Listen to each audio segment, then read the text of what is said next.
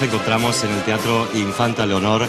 Estamos dispuestos eh, para vivir el pregón de la Semana Santa en este año 2012. Eh, Francisco Palomo será el encargado de ese honor y nosotros se lo queremos contar a lo largo de los próximos minutos. Aquí nos encontramos para llevarles todas las vivencias y todas las palabras de cómo suena la Semana Santa quienes en estos días previos. Una producción llevada a cabo a través de Onda Jaén Radio Televisión en colaboración con el equipo de pasionenjaen.com. José Ibáñez, Manuel Jesús Negrillo nos acompaña. Eh, José, eh, dispuestos a vivir este pregón. Hombre, que, menos, que ya te, ya te he comentado antes, que queda justo una semana y dentro de una semana estarás inmerso, inmerso en, la carrera. igual que vosotros, efectivamente, que no, no pierdan detalle. Bueno, y Manuel Jesús, es un día importante, sin duda, para la ciudad de Jaén. Día importante para la ciudad de Jaén porque, bueno, eh, a partir de ahora nos espera una semana, la semana de pasión, que todos los cofrades la esperamos con, mucha alegría es la semana que, se preparan los pasos, que se preparan las flores, que se ultiman detalles. Una semana para vivirla. Una semana para vivirla. ¿Y un pregón qué es? Un pregón, creo que es el máximo exponente en este caso el máximo exponente de la palabra que va a ofrecer de la Semana Santa de Jaén en este año 2012 y que como bien es cierto este año la agrupación de cofradías le ha dado un lustre especial eh, para intentar diferenciarlo un poquito de todos aquellos pregones que, que se organizan en las distintas cofradías pero que este es el, pregón especial, el pregón de la Semana Santa de Jaén. Bueno, pues vamos a invitar a la gente que nos está viendo en Onda Jaén Televisión a que no pierdan detalles de este pregón. Así se pregona la Semana Santa en Jaén 2012. En este día 25 de marzo, solemnidad de la Encarnación del Señor, vamos a comenzar este significativo acto de la Semana Santa de la ciudad de Jaén con el rezo del Ángelus. Saludamos a aquella por quien hemos tenido al Salvador del mundo. Saludamos a Cristo que haciéndose hombre murió por nosotros y resucitó para que tengamos vida eterna. Le rogaría ponerse en pie y comenzamos. En el nombre del Padre y del Hijo y del Espíritu Santo. Amén. El ángel del Señor anunció a María. Dios te salve María, llena eres de gracia, el Señor es contigo. Bendita tú eres entre todas las mujeres y bendito es el fruto de tu vientre, Jesús.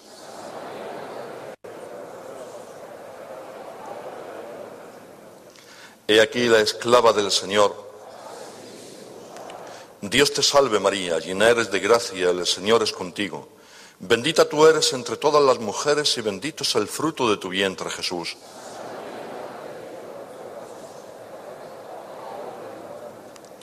Y el Verbo de Dios se hizo hombre. Dios te salve María, llena eres de gracia, el Señor es contigo. Bendita tú eres entre todas las mujeres y bendito es el fruto de tu vientre Jesús.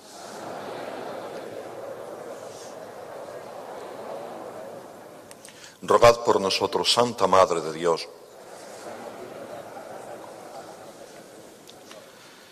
Oremos, derrama, Señor, tu gracia en nuestros corazones que los que hemos conocido el misterio de la encarnación de tu Hijo anunciado por el ángel a María, seamos llevados por su pasión y por su cruz a la gloria de la resurrección.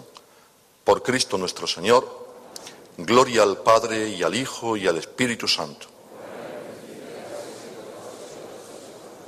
Muchas gracias. Pueden sentarse. El público de pie. Y la primera novedad también. Sí, ¿verdad? Se ha abierto con unas con un rezo, con un rezo que ha presidido Manuel López Chica. Recordemos que esto es un acto cofrade y como tal católico. Efectivamente, le faltaba siempre este, este toquecito. que sitúa perfectamente donde nos encontramos. Vamos a escuchar la primera de la marcha que interpreta la Banda Municipal de Música de Jaén.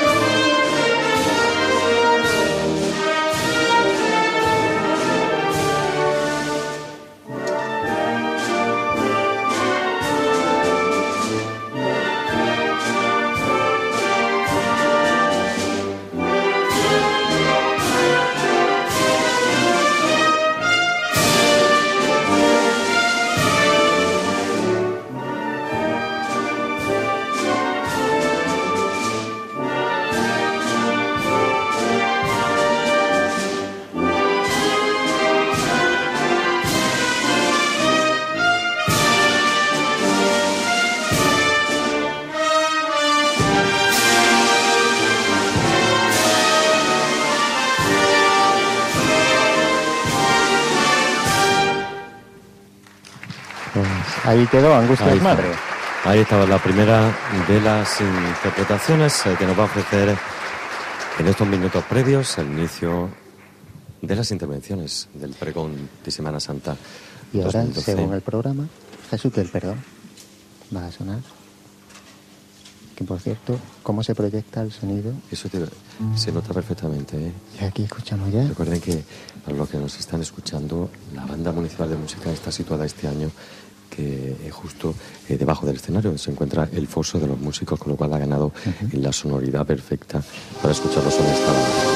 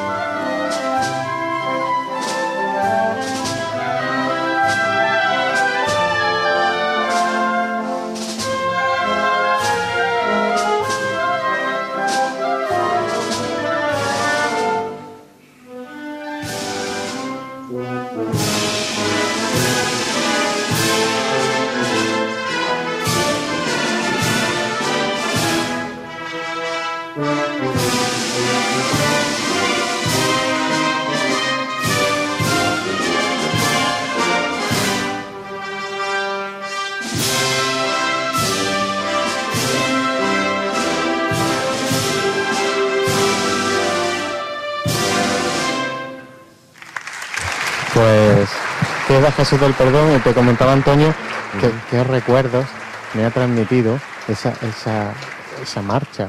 ¿Quién nos recuerda ese disco de marcha de Semana Santa? clásico de la discografía de Semana Santa. El, disco morado que recuerda en discoteca de Y ahí estamos escuchando los sones de la guitarra que anuncian la siguiente marcha, que es una de las primeras veces que se van a escuchar y lo vamos a hacer en este pregón de 2012. Eliseba.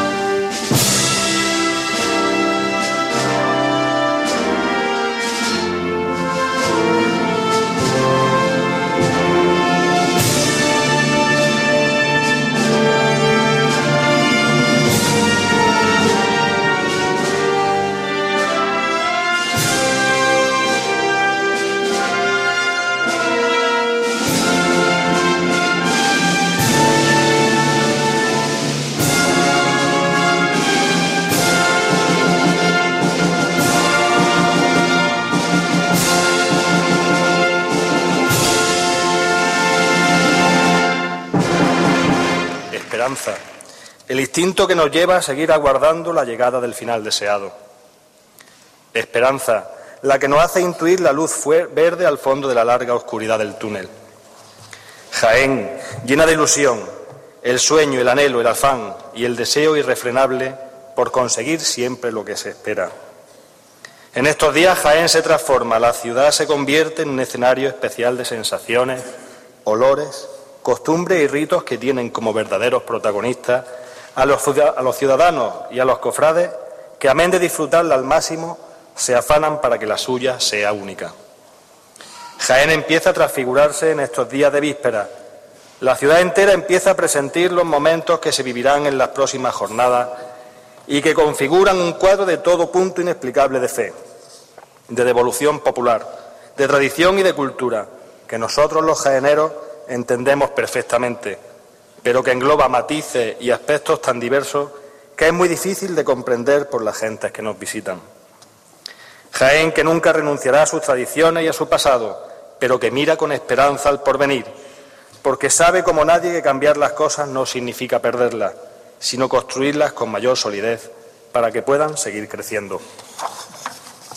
Excelentísimo señor alcalde de mi muy querida ciudad de Jaén, ilustrísimo señor presidente, miembro de la permanente y del pleno de la agrupación de cofradías y hermandades de la ciudad de Jaén, muy ilustre señor delegado episcopal para las cofradías y hermandades, muy ilustre señor conciliario de la agrupación de cofradías y hermandades de la ciudad de Jaén, autoridades civiles y militares, juntas de gobierno de las cofradías y hermandades de pasión y gloria que hoy nos acompañan, jaeneros y cofrades, amigos todos, con la venia.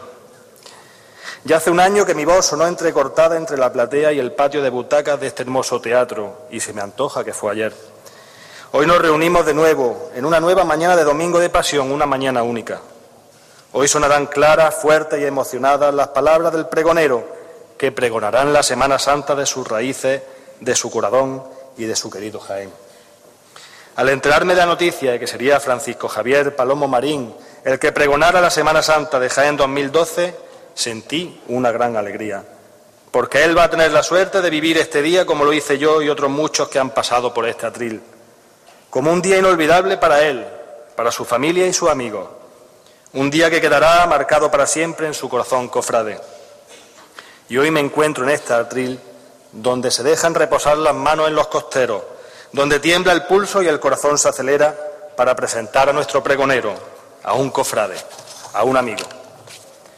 Su vinculación con las tradiciones de Jaén es su instinto natural. Es una persona que le gusta recopilar con esmero cuanto existe sobre el saber y el sentir de la Semana Santa, lo que le ha convertido este año en el cofrade ideal para transmitir el mensaje de qué es y cómo se ha de vivir la Semana Santa según esta bendita tierra y ser el digno pregonero de nuestra Semana Mayor con todo merecimiento. Presentar al pregonero me supone una doble dificultad. Por un lado, poder estar a la altura de la amistad que nos une y por otro, poder resumir en breves líneas tanta categoría, cofrade y humana. Unas torpes palabras para reconocer en él las capacidades y talentos que Dios le ha dado y que ha hecho fructificar, así como su compromiso cristiano. Francisco Javier Palomo Marín nace en una buena tierra para nacer, como suele decir a quien le pregunta, en la bendita ciudad de Jaén, en el año 56, y está casado con Ana Serrano.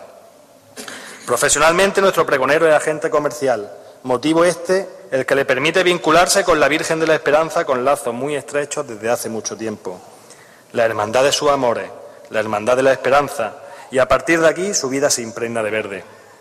En cuanto al mundo cofrade se refiere, Francisco Palomo Marín es cofrade de la Hermandad del Perdón, de la que fue, entre otras muchas cosas, hermano mayor, o mejor dicho, gobernador. Cofrade de la Expiración, de la que tuvo el honor de ser costalero del Santísimo Cristo durante 15 años y pudo pregonar al costalero en dicha hermandad. Cofrade de la Buena Muerte, la cofradía hermana del Miércoles Santo, donde nos pudo deleitar con sus palabras en el acto cruz de guía. Y por último, hermano del despojado. No hace falta que en esta presentación mencione algún aspecto de su infancia y de los primeros años de su, de su juventud. A buen seguro que él mismo lo hará durante su pregón, porque es el inicio y la raíz de una vida cofrade de la que se siente muy orgulloso. Las raíces de nuestro pregonero no habrían sido tan buenas ni profundas sin la ayuda de sus padres don Juan y doña Pilar, que lo formaron en un mundo de bondad, rectitud, sencillez, humildad, alegría, respeto y cariño a los demás. El recuerdo que tengo de Paco allá por los ochenta y mucho es la imagen de un joven de peso, la misma cara de observador de siempre, un boletín cofrade bajo el brazo y permanentemente subido un Opel K de rojo que después de un viaje profesional solo dejaba a las puertas de una iglesia. Esos mismos años hace que conozco a nuestro pregonero. Unos 20 años bien avalan esta presentación. Veinte años de amistad con Paco permiten apreciar en innumerables ocasiones el verdadero trasfondo humano de una gran persona. Él fue parte de la juventud cofrade de aquel tiempo. Una vez más, la juventud arrolladora, comprometida y seria en la hermandad de Jaén establece esa etapa que podríamos llamar moderna entre la Semana Santa antigua y la que ahora estamos viviendo. Él fue una de aquellas personas que, con la ayuda de los que por entonces éramos jóvenes aprendices, comenzó a cambiar la estructura de las hermandades. Fue la revolución de los 90 la que hizo posible que hoy en día las cofradías y hermandades sean fiel reflejo de una vida comprometida con la Iglesia y con lo que representa. Fueron años duros, pero todo lo compensa una mirada. Una mirada de María reconforta, una mirada de María alivia nuestras cargas, una mirada, en fin, de María a la que Paco sintió muy cerca aquellos años y desde entonces para siempre y durante toda su vida. Son momentos como este, al elaborar una presentación del pregonero, en los que uno se para a reflexionar en alguien y a pensar de dónde venimos, los que hacen que las cosas cobren aún más sentido. Te agradezco, Paco, que me haya hecho pensar en ti, porque me siento enormemente afortunado por tenerte como amigo y te agradezco de corazón que hoy esté muy cerca de ti para ser testigo de cómo culmina uno de tus sueños. Hablar de Paco Palomo es hablar de esperanza. Creo que por su carácter, su simpatía, y su forma de ser es de los que más y mejor representa la misma. La desborda por los cuatro costados y cualquier cofrade que no lo conozca mucho, y si se lo cruza por la calle podrá decir, ahí va el de la esperanza. Tiene la sangre azul, roja y hasta verde, pero de un verde verde muy intenso. Muchas cosas tenemos en común nuestro amor a esta bendita tierra del Santo Rostro, huerto de olivos por el que entra Jesús en Jaén a lomos de un pollenico. Nuestro profundo cariño y respeto a la Semana Santa y sus cofradías y hermandades.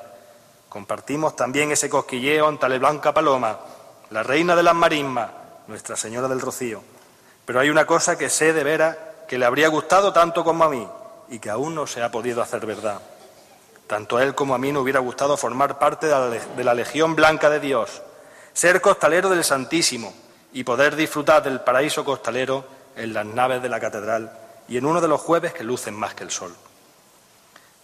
Sabemos que lo vas a hacer bien, muy bien, porque sé que lo harás con el corazón, y el corazón siempre habla al corazón. La lengua solo habla al oído, y porque la Virgen de la Esperanza, la del manto verde, la del Cristo Rey, la que te vio dar tus primeros pasos, cofrades, está hoy contigo, más que nunca. Sabemos que lo vas a hacer bien, y seguro que la almohada de los folios de tu pregón nos transmite las vivencias que siente un cofrade de Jaén y nos abrirán los sentidos de tu corazón como ya lo ha hecho en anteriores pregones.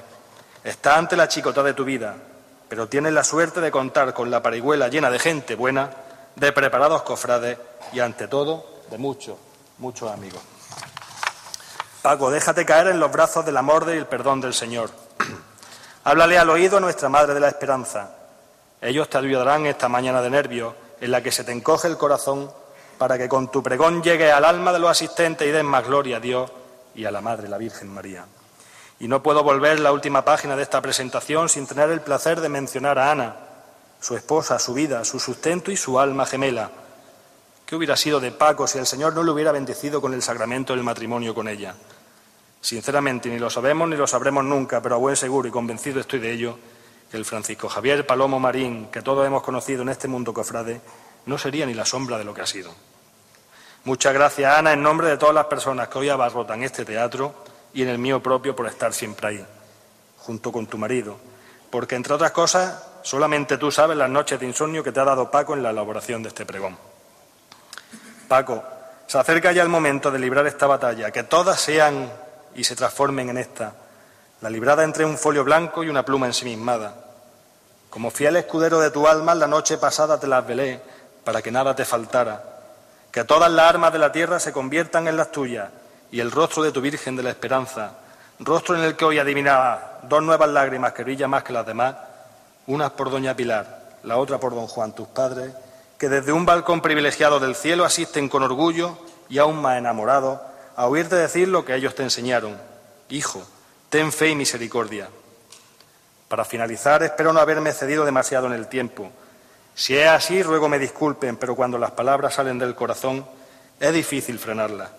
Aún me quedan muchas en el tintero. Aún la pluma quiere seguir escribiendo, pero he de contener mis manos y mi cabeza para dar paso a Francisco Javier Palomo Marín.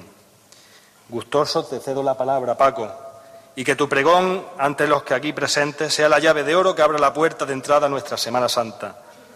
No puedo decirte más que suerte. Toma el martillo de este peculiar paso. Da los primeros toques para llamar al corazón de los cofrades, que va a sonar tu voz para anunciar de los cuatro vientos que vuelve la pasión de Cristo, para redimirnos con su muerte y salvarnos con su gloriosa resurrección. Ha llegado tu momento, Paco. Tuya es la palabra. Pues emotivas palabras de Fran Gómez Quevedo hacia un gran amigo seguro, Paco Paloma. Un fuerte abrazo se dan ahora mismo.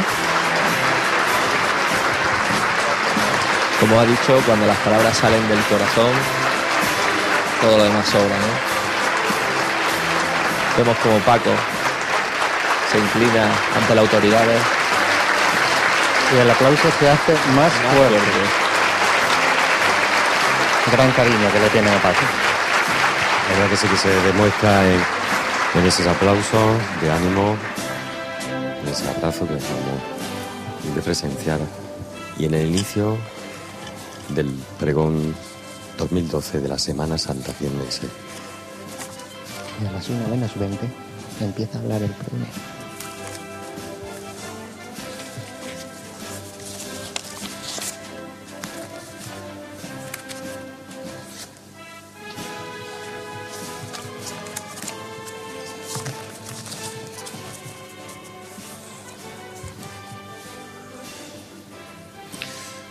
En el principio, la oscuridad, la nada, reinaban en mi mente. De repente, una voz familiar, la de mi padre Juan, me llama, Pacote, levanta, que es la hora.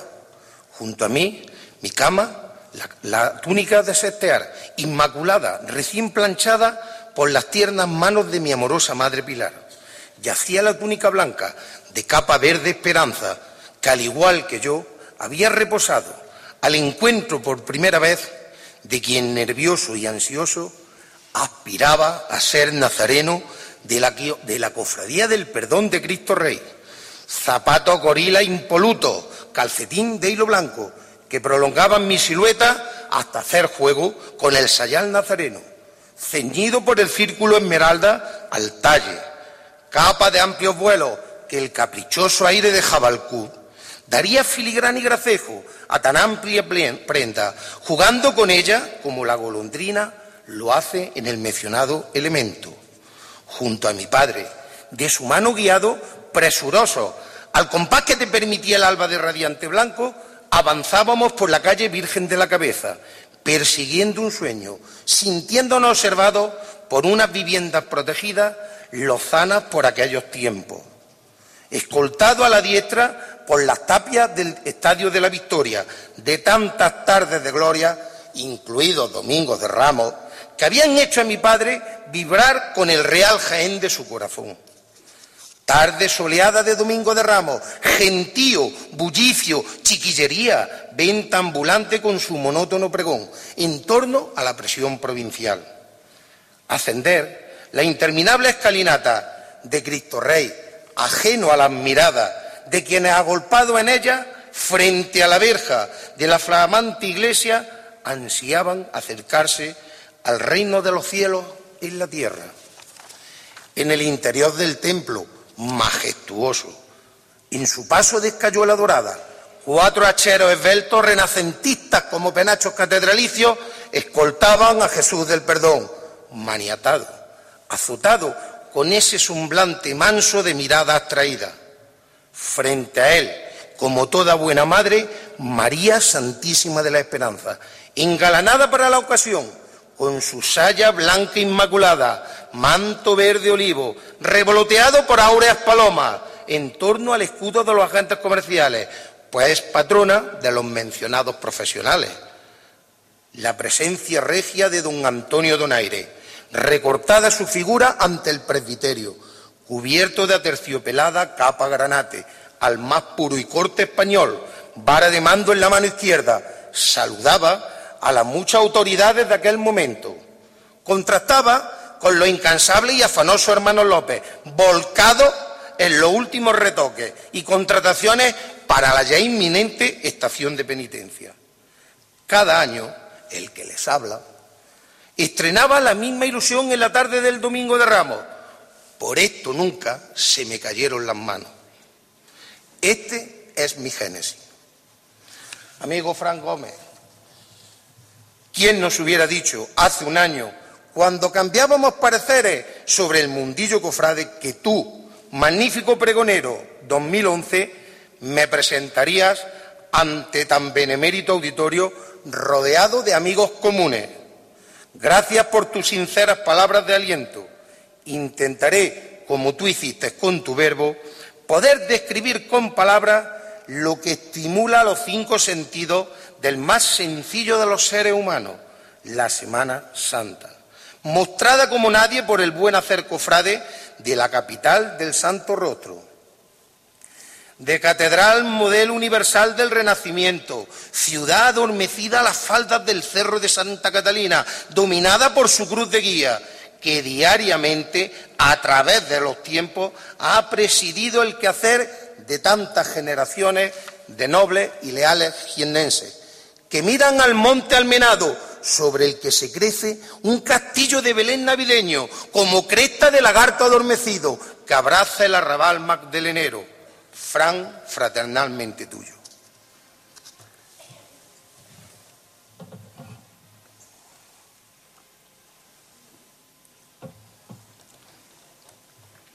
Vigorizar, regenerar el mundo de las corporaciones pasionistas glorificantes es misión de la agrupación de cofradías y hermandades de la ciudad de Jaén, patrocinadora y convocante de este pregón de la Semana Santa 2012, en la persona de su presidente, don José Paulano Martínez, quiero testimoniar mi agradecimiento por permitir a este veterano cofrade ocupar este atril para aclamar lo que a todos nos une la Semana Santa de Jaén, transmita a su comisión permanente, al Pleno de la Vocalía de Pasión, mi más sincero testimonio y aliento en sus labores para regir con acierto y renovado espíritu de trabajo el devenir de sus mandatos al frente de la agrupación, singularmente, y el de las cofradías y hermandades en plural.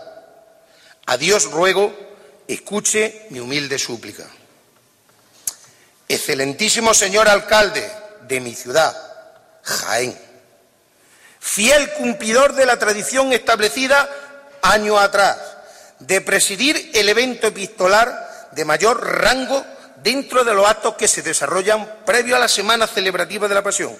Don José Enrique Fernández de Moya, también usted conoce de la pasión diaria de muchos jiennenses, calvarios personales, familias heridas por el látigo del paro, necesidades perentorias del día a día de esta nuestra ciudad de Jaén. Que Dios Padre ilumine y fortalezca su muy digno y honrado trabajo al servicio público de los ciudadanos.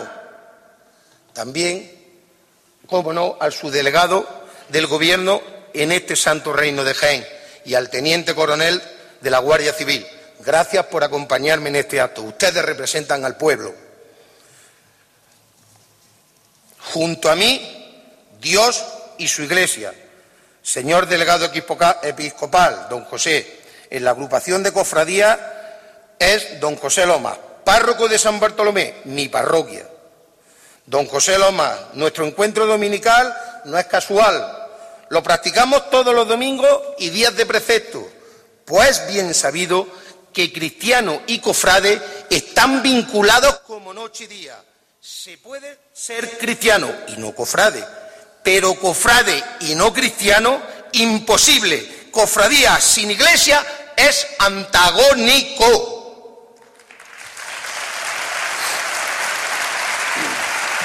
Unas palabras creo que necesarias en, este, en estos días que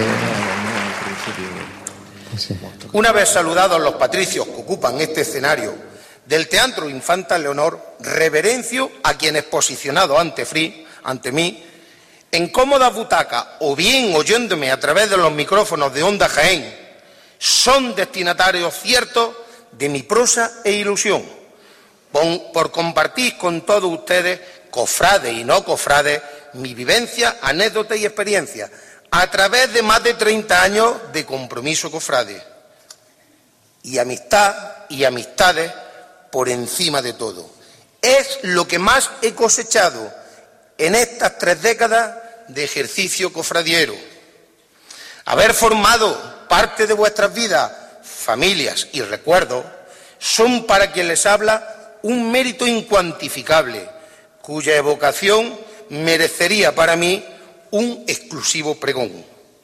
Pero creo, Juanjo, Antonio, Nono, Antonio Jesús, Manolo, Leonardo, Ramón, Paco, Miguel y otros muchos más, que abandonaron por diversas circunstancias que haríamos interminable este pregón, cuando con solo verlas en la calle hoy día, nuestras respectivas cofradías resume todo ese radiante periodo. Al cielo elevo mi mirada, pues de él espero ser correspondido con amoroso aliento de quienes nos precedieron en el caminar por este mundo, creadores de nuestro ser mortal, responsables de nuestra fe, educadores y protectores de nuestros días de infancia y adolescencia. Sin ellos, el naufragio de nuestros días hubiera estado contado. A los angelitos, llamados al cielo, a la celestial corte del Creador, incomprensible para nuestra humana razón, vigía divino de sus hermanos, ángel de la guarda, de quienes mantenemos vivo en su recuerdo en nuestros corazones mentores y maestros, iniciadores de nuestra pasión cofrade, alentadores en nuestros fracasos, guías en su tiempo de generaciones venideras, presentes en el hoy vivido, cofrades de humilde grandeza, predecesores de nuestro éxito, a todos mi respeto y reconocimiento más profundo a su memoria. Este pregón pretende llegar a los cofrades anónimos, presentes o ausentes, conocedores o ignorantes de su condición, hermanos de fe por las arenas marismeñas, sobre la senda de Mugo del Cabezo o en el asfalto de las procesiones patronales, inmersos en bucólicos parajes de ermitas y santuarios marianos, jalonadores de nuestra geografía provincial. El regreso al gen de mis recuerdos, al umbral de los años 80, me conecta a una realidad cofrade convulsa, como la España del momento, postrada, sin rumbo, varada en el pasado más reciente, oligárquicamente sostenida, sin conexión popular. En ese ambiente opaco, un grupo de cofradías y cofrades paradójicamente jóvenes, sin apenas historia en los libros de reglas, acometen quizás sin tener conciencia de lo que su incorporación e idea aportarían sobre la forma y compromiso de sus cofradías respectivas. Alcanzaría un nivel que difícilmente hubiera sido imaginable por magnitud, rumbo y logros que el futuro les deparara.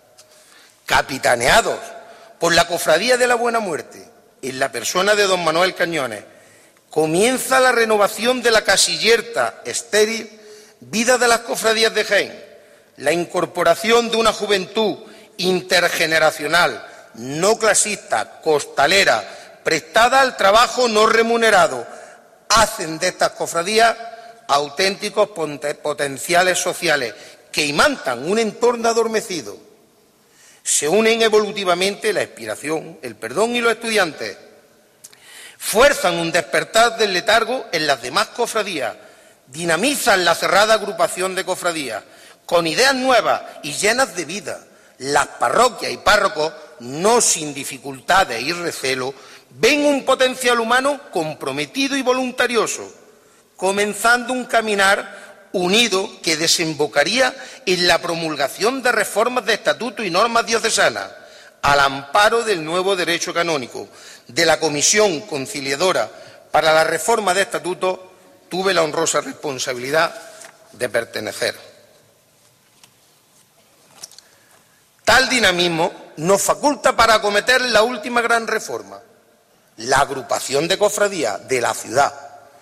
Este acta que muestro en mi mano es testigo notarial de lo que hablo, firmada por don Antonio de la Casa Dan, relacionado al margen los representantes de las cofradías comprometidas con la evolución emprendida. Terminaría por hacer ceder los últimos vestigios de una Semana Santa superada por los propios actores del libreto que comenzara el ensayista a escribir allá por los primeros ochenta. En el camino quedaron sin sabores, ingratos recuerdos, presidente, inspectores, no ratificados con resortes de dudosa legalidad. A don Miguel Mesa Tamayo y a don José Lozano de la Torre, discretos cofrades de conocimiento y amplitud de mira, mi reconocimiento por vuestro consejo y apoyo. Ayudasteis a trazar un rumbo reconciliador con la esencia del pasado y la necesaria cirugía de lo patológicamente adormecido. Esta breve reseña histórica sobre lo acontecido en la década de los 80 es un tributo a unos cofrades que cargaron sobre su hombro la responsabilidad de hacer caminar sus cofradías y hermandades hacia un futuro consolidado. Creo que tenemos derecho a sentirnos orgullosos de esa generación a la que pertenecemos. Planteado el escenario y los tiempos que me tocaron vivir, procederé a narrar mi adscripción al mundo cofrade. Fácil es reconocerlo. Mi vinculación a la cofradía de mis desvelos y amores, el perdón. En ella, de la mano de don Antonio Donaire y los hermanos López, aprendí el trabajo en los secretos de una fabricanía exigua, pero laboriosa por la falta de recursos. Arribar a la Junta de Gobierno en momentos difíciles e insostenibles para esta cofradía forzó la elección anticipada de don Juan José Romero Ávila García, quien durante casi 15 años capitanería el rumbo de ella. La transformamos y con ello impregnamos a la Semana Santa de Jaén de nuevas formas en seres y ritos, imitados con acierto. No en balde hoy día es un formato admitido y puesto en valor por todos. Acompañados por la cofradía hermana de la Buena Muerte Expiración, se produjo una nueva forma de tratar con los cofrades y hermanos, los costaleros y hermanos de trono dieron un liderazgo social a estas hermandades. De estos grupos iniciáticos surgieron los nuevos miembros de Junta de Gobierno, aportando ideas, trabajo y conexión con una generación de jóvenes jiennenses que a caballo de la década del 80-90 fueron la verdadera fuerza transformadora de las cofradías y su entorno. Como muestra, un botón. Hasta la feria de San Lucas se vio salpicada por el referente cofradiero en las casetas. El cirio apagado, el albero, el palio, modelo a seguir, fuente de financiación para las grandes transformaciones habidas en enseres pasos e imágenes. En lo privado, en lo emotivo, mis 15 años como costalero del Santísimo Cristo de la Expiración. Momentos de íntima relación con Dios hecho hombre, clavado en su cruz arbórea, trono elegido por la hermandad para como custodia sacramental exponer al Cristo más Cristo de todos los Cristos de Jaén.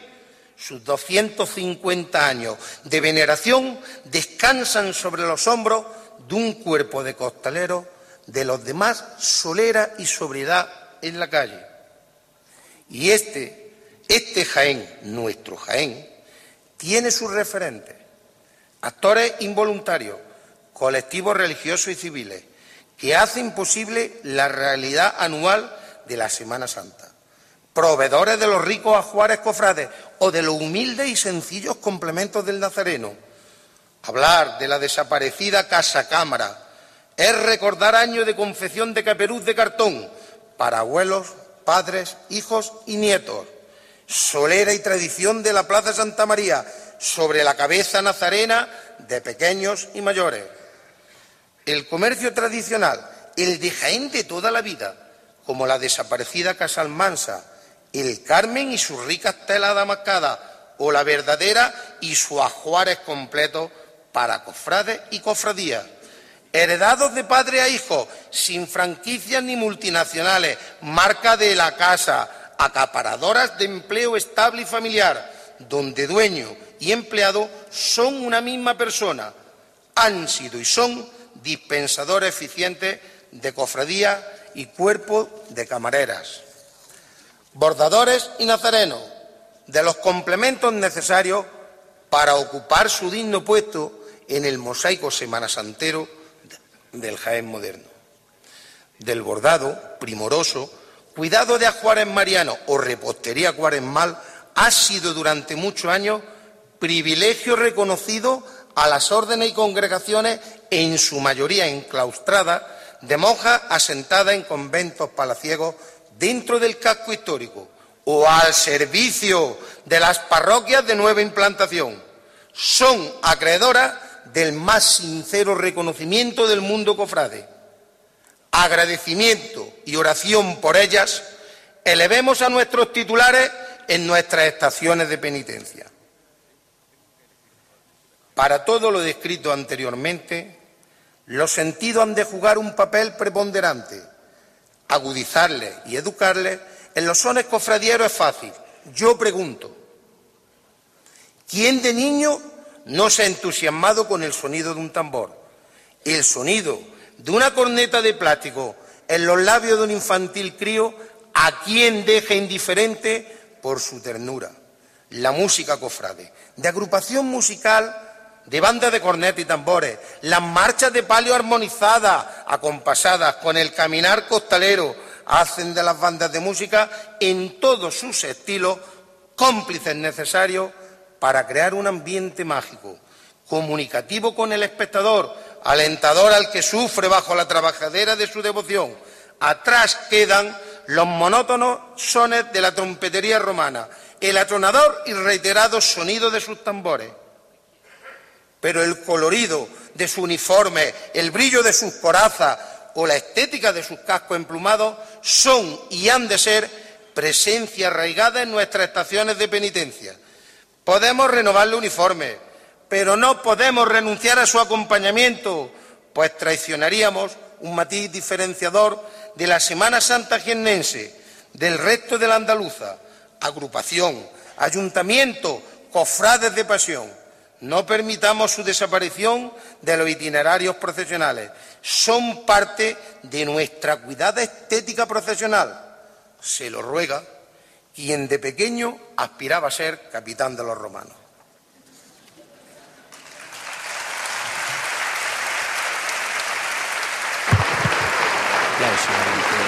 escuchamos este público. Y esa, esa nota de humor eh, cariñosa. Si en la Roma de los Césares las legiones eran el orden y la autoridad, en el Jaén de nuestros días la Policía Municipal y el Cuerpo de Policía Nacional representan para las cofradías y los ciudadanos la garantía y el buen funcionamiento de un tráfico y un orden respetuoso con las manifestaciones de fe que desarrollamos, las hermandades en la calle. Agradezcámoslo con nuestra colaboración en su trabajo y obligaciones en tan días tan laboriosos para ellos.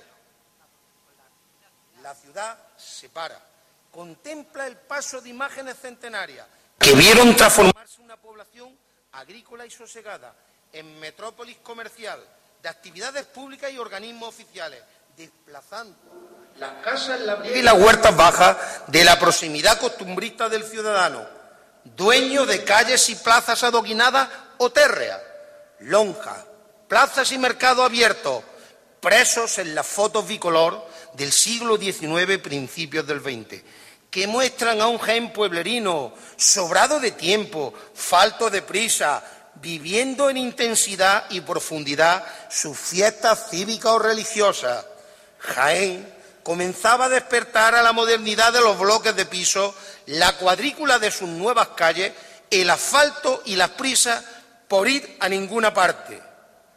Jaén se merece ser vivido en lo más profundo de su historia, costumbres y tradiciones, para poder afrontar un futuro donde no se cometan aberraciones urbanísticas, atentados patrimoniales, víctimas de la especulación o la modernidad.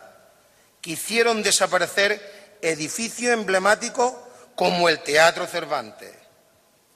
Jaén, como el tronco de un árbol abatido por el hacha del tiempo, muestra sus diferentes capas evolutivas o épocas, estilos que se marcaron y modelaron en torno a la catedral, la plaza de Santa María y su crecimiento urbano hacia el norte, más llano y amplio, para diluir una urbe de piedra y madera, de maceta de cal, de patio y cancela, de tarde de sol en primavera, brisa agradecida del jabalcú gigante que refresca en las noches de hastío los arrabales del puente Santana y Adarves Bajo, abundantes fuentes y pilares, abrevadero de bestia y caballeriza, para arrieros venidos de Otiña, hortelanos de los puentes hacia el mercado, solícito y devoto de Jesús de los Descalzos, protector y vigía de las caserías y parajes rurales que verdean al pasar la Semana Santa. Labriegos y agricultores de corazón limpio y sencillo, que visten sus mejores galas, ropajes en la madrugada más santa del año, cuando Jesús, Rey de los Generos, visita sus corazones abiertos.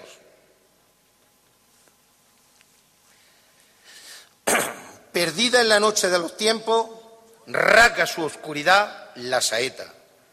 Plegaria hecha arte, rezo del cantador espontáneo, sembrador del silencio en torno a su arte, desde el púlpito de un balcón o sobre la alfombra del acerado, el saetero celebra con su garganta la liturgia y la plegaria del sacramento secular de la segrilla, la solea y el flamenco, esparcido por los corazones de quienes absortos en la contemplación de un Cristo clavado en cruz o bajo el peso del madero quebrado, caminan por su reino de gentío al ver tanto dolor encostado del Redentor.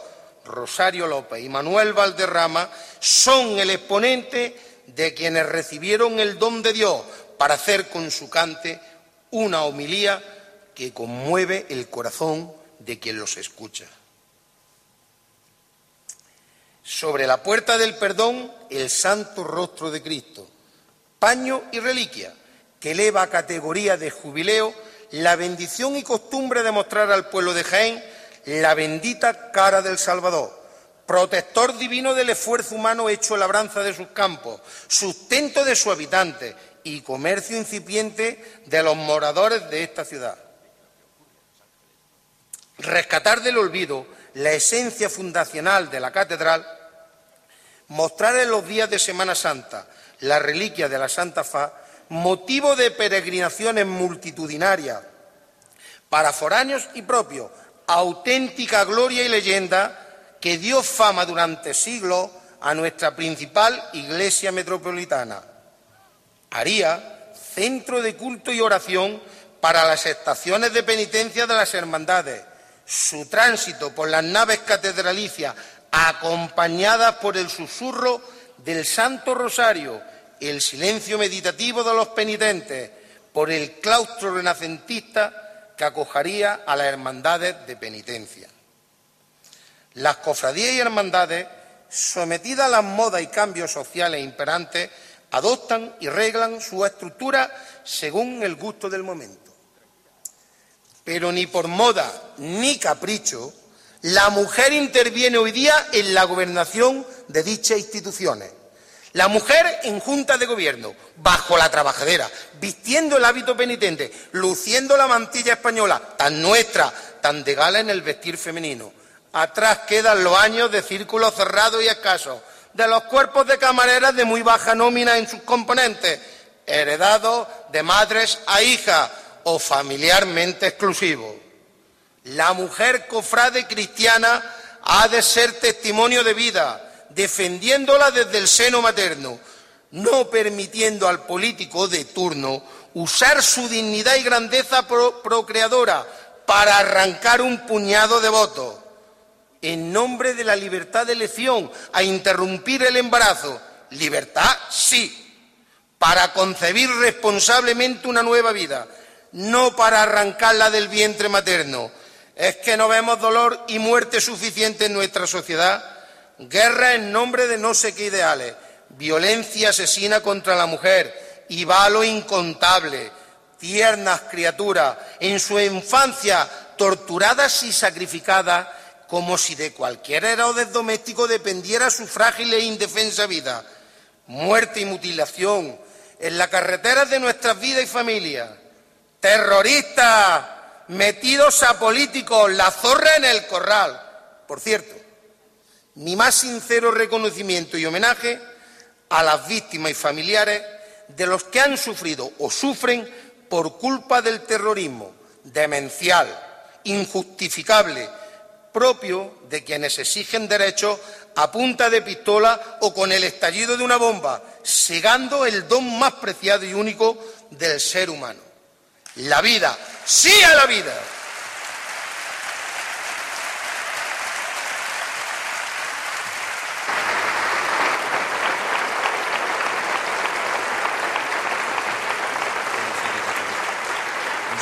que tiene que toda la sociedad.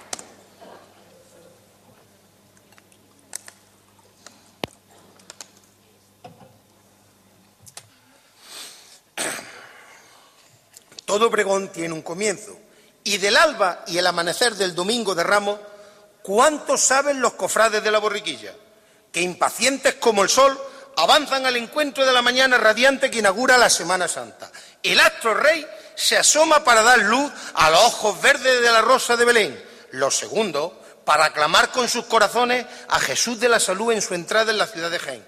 Transformada en calles de infantil sonrisa, de palma agitada por las manos de inocentes niños, que juegan a ser hebreos en la ciudad sediada de Olivos, campanas vociferantes de sones solemnes, para convocatoria de dominical júbilo festivo, con la voz emocionada de su hermano mayor, al golpear con la palma de la mano la puerta cerrada de Belén y San Roque, nombre evocador de Tierra Santa para un reino de olivos centenario que dan identidad a nuestra provincia del reino de Jaén. Avancen mis recuerdos hacia nuestros días. Se cruzan en mi mente personajes que fueron corazón y aliento de esta cofradía, huérfana de madre e infantil estampa. Hablar de don Juan Cantero Chica, es decir, fabricano con todo el extenso sentido de la palabra. Cubierto por su bata azul marino, en la calle Teniente Anguita Roldán, fabricaba en los locales almacén de la ferretera andaluza el trono de hojarasca de pino que servía de carroza a un pollino sobre el que se alzaba una majestática figura de Cristo en actitud de bendecir a una chiquillería inmóvil. La llegada de don Alberto Sánchez Estrella a la presidencia de la Borraquilla, apoyada en cofrades de antiguo cuño, incorporando savia nueva en su junta, agranda el sentido de hermandad en detrimento de una espontaneidad e improvisación que marcaban los desfiles de los primeros años.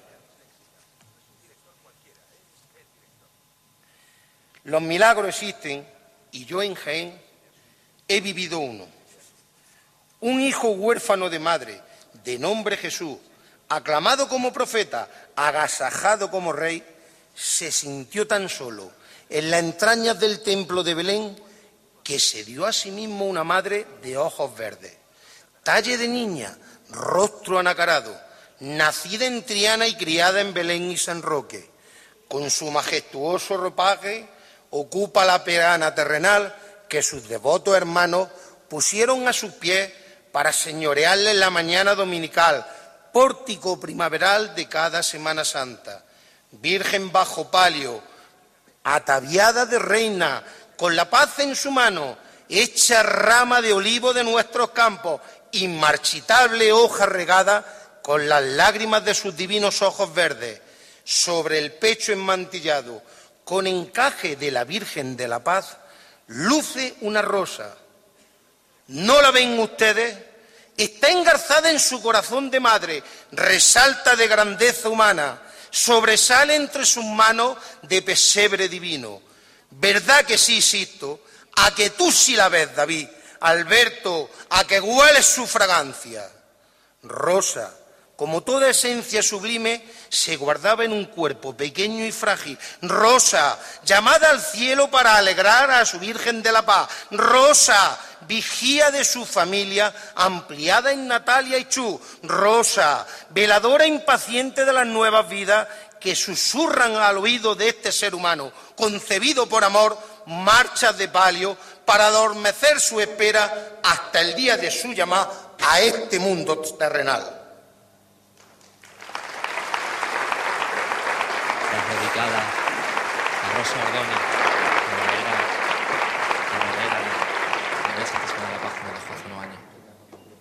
El sol rebasa el ecuador del paseo de la estación para marcar el regreso de la Real Cofradía de la Mulica hacia su barrio hogar en busca de su gente que vive intensamente sus primeras horas como actores del auto sacramental en que se convierten las procesiones.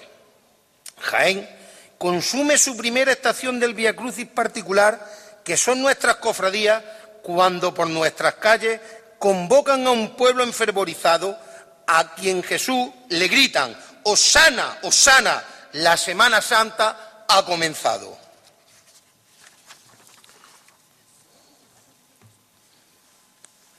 Cuando la tarde del domingo de Ramos se quedó huérfana de amor, perdón y esperanza, una estrella surgió en el firmamento para guiar a un grupo de jóvenes cofrades desde el poblado barrio de la Alcantarilla hasta la noche que cierra el Domingo de Ramos, donde las estrecheces de sus callejuelas, la laboriosidad de sus vecinos y la presencia conventual de las madres dominicas confieren un especial halo de casticismo a esta hermandad, que presenta en la tarde-noche del Domingo de Ramos a Jesús al pueblo de Jaén en su sentencia humana para comenzar el Evangelio de la pasión redentora de este Cristo maniatado, que erguido sobre su cintura nazarena escenifica la dejadez y cobardía de un Pilato que se lava las manos ante la injusticia mundana. Mi amistad con José Castillo Peinado me llevaba con frecuencia al taller de talla que su recordado padre, don Vicente Castillo Gutiérrez, mantenía en la calle Plazoleta de San Bartolomé, a caballo entre las parroquias de San Juan y San Bartolomé, de cofrade asentamiento. Corría la década de los 80. Mi visita se vio enriquecida por la presencia del profesor de la cercana Escuela de Arte y Oficio, don Antonio Contreras, y la manipulación que ambos hacían sobre la imagen de un nazareno jorobadito, de brazo articulado en tamaño académico, venido de la clausura cordobesa para ganar la rectitud de su imagen maniatada. Acompañar el encierro de esta popular cofradía por la angosta y abalconadas calles de su itinerario final congregó, congrega y congregará a muchos y buenos cofrades, gustosos del deleite de una chicota en dificultad de farol o en enrejado balcón.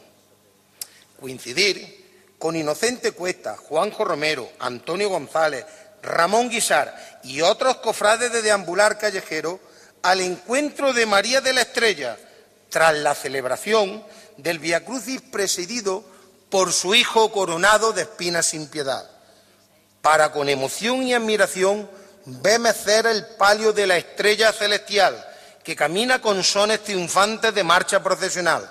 El tiempo de su reposo sobre el asfalto encerado por la lluvia de los cirios penitentes que alumbran su dificultoso caminar.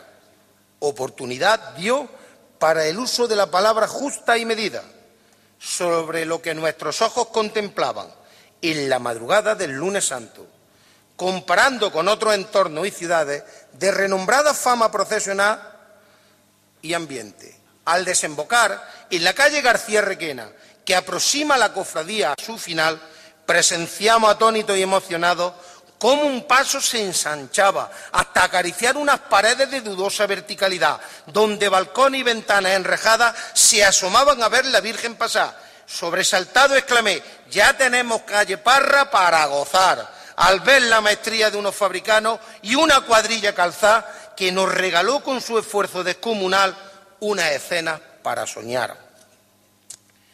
La Cofradía Dominica de la Piedad y Estrella alcanza en años sucesivos la categoría de decana en la tarde del Domingo de Ramos.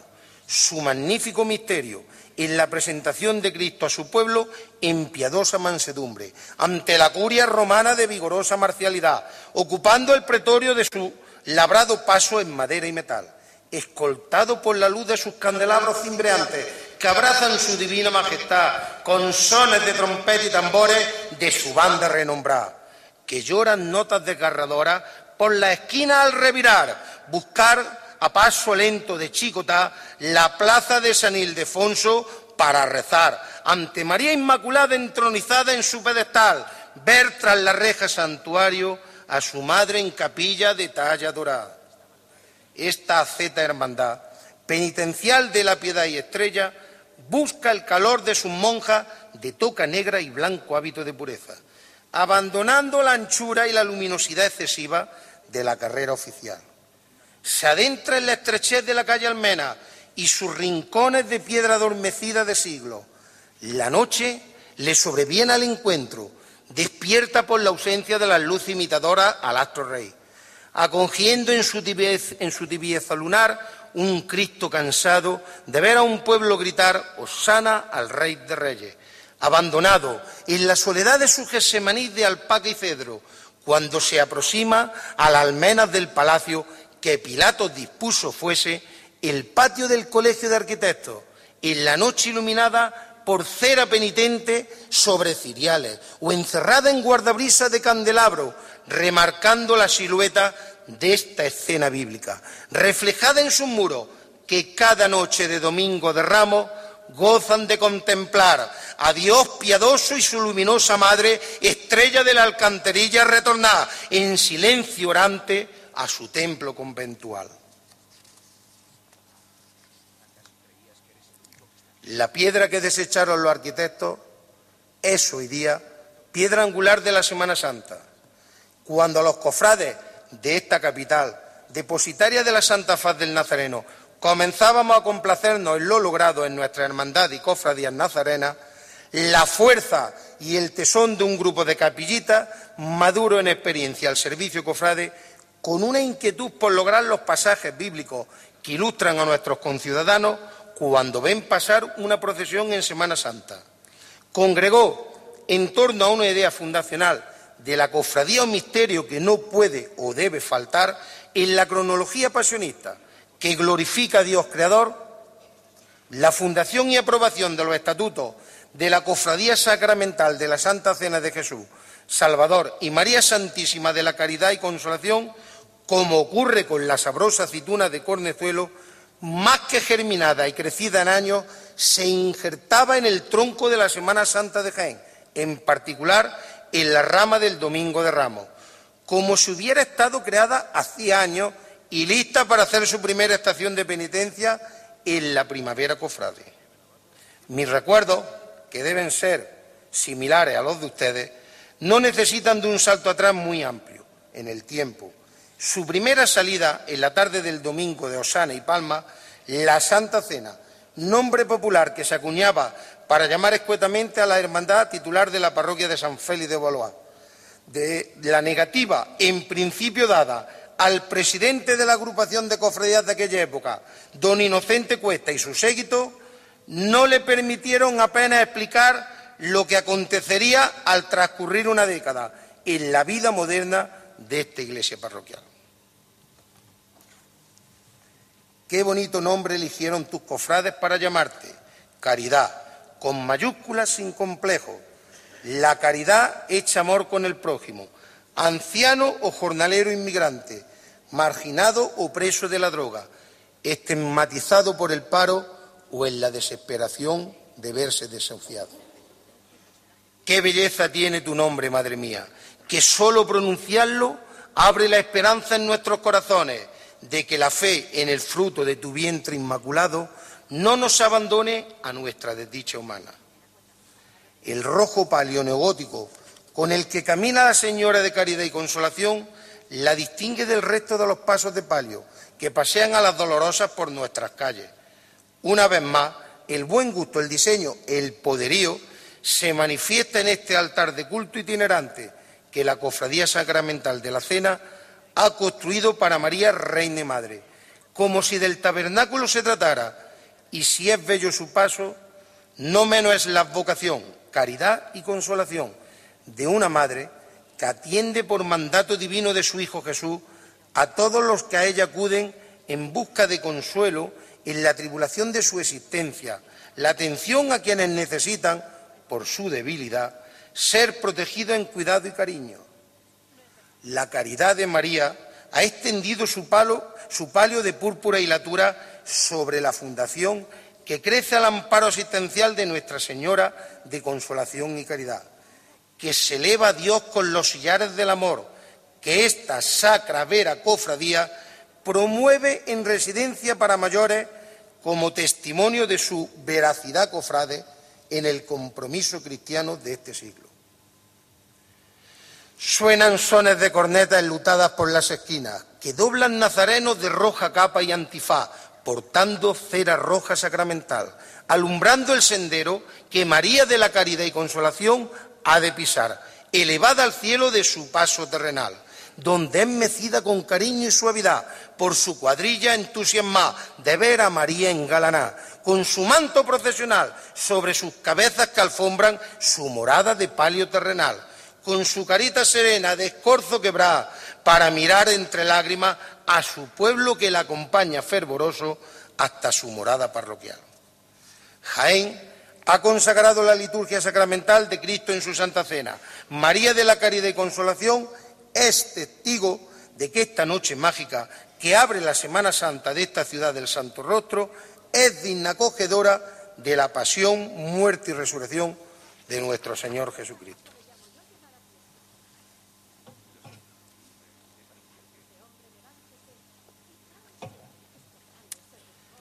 Olivos, siempre olivos.